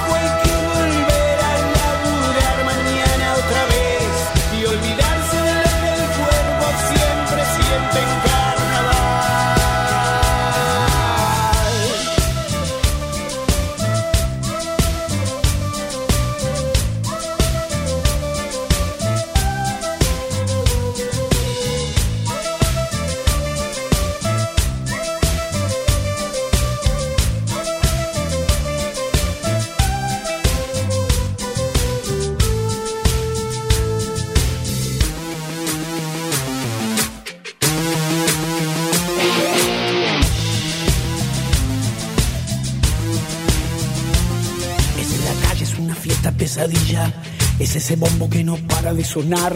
Y cuando tratan de que todo sea guita, tampoco cierra, no se puede controlar. Cada verano me pierdo, te busco en la plaza. Y mal las dejas en la mesa y te me vuelves a escapar. Me queda tu risa en el aire, yo estiro los brazos. Me pierdo en la calle de tierra y la muerte es despertar. Viento del verano siempre así. Y en las calles de este barrio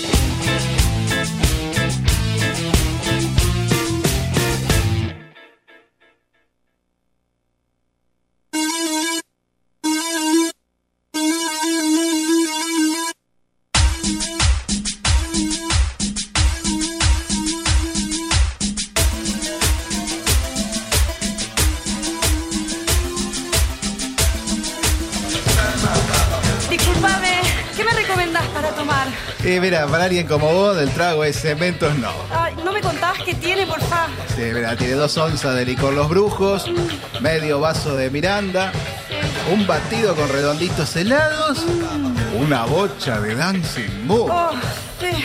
zumo de batato frío y si lo querés lo rebajamos con un clásico moral.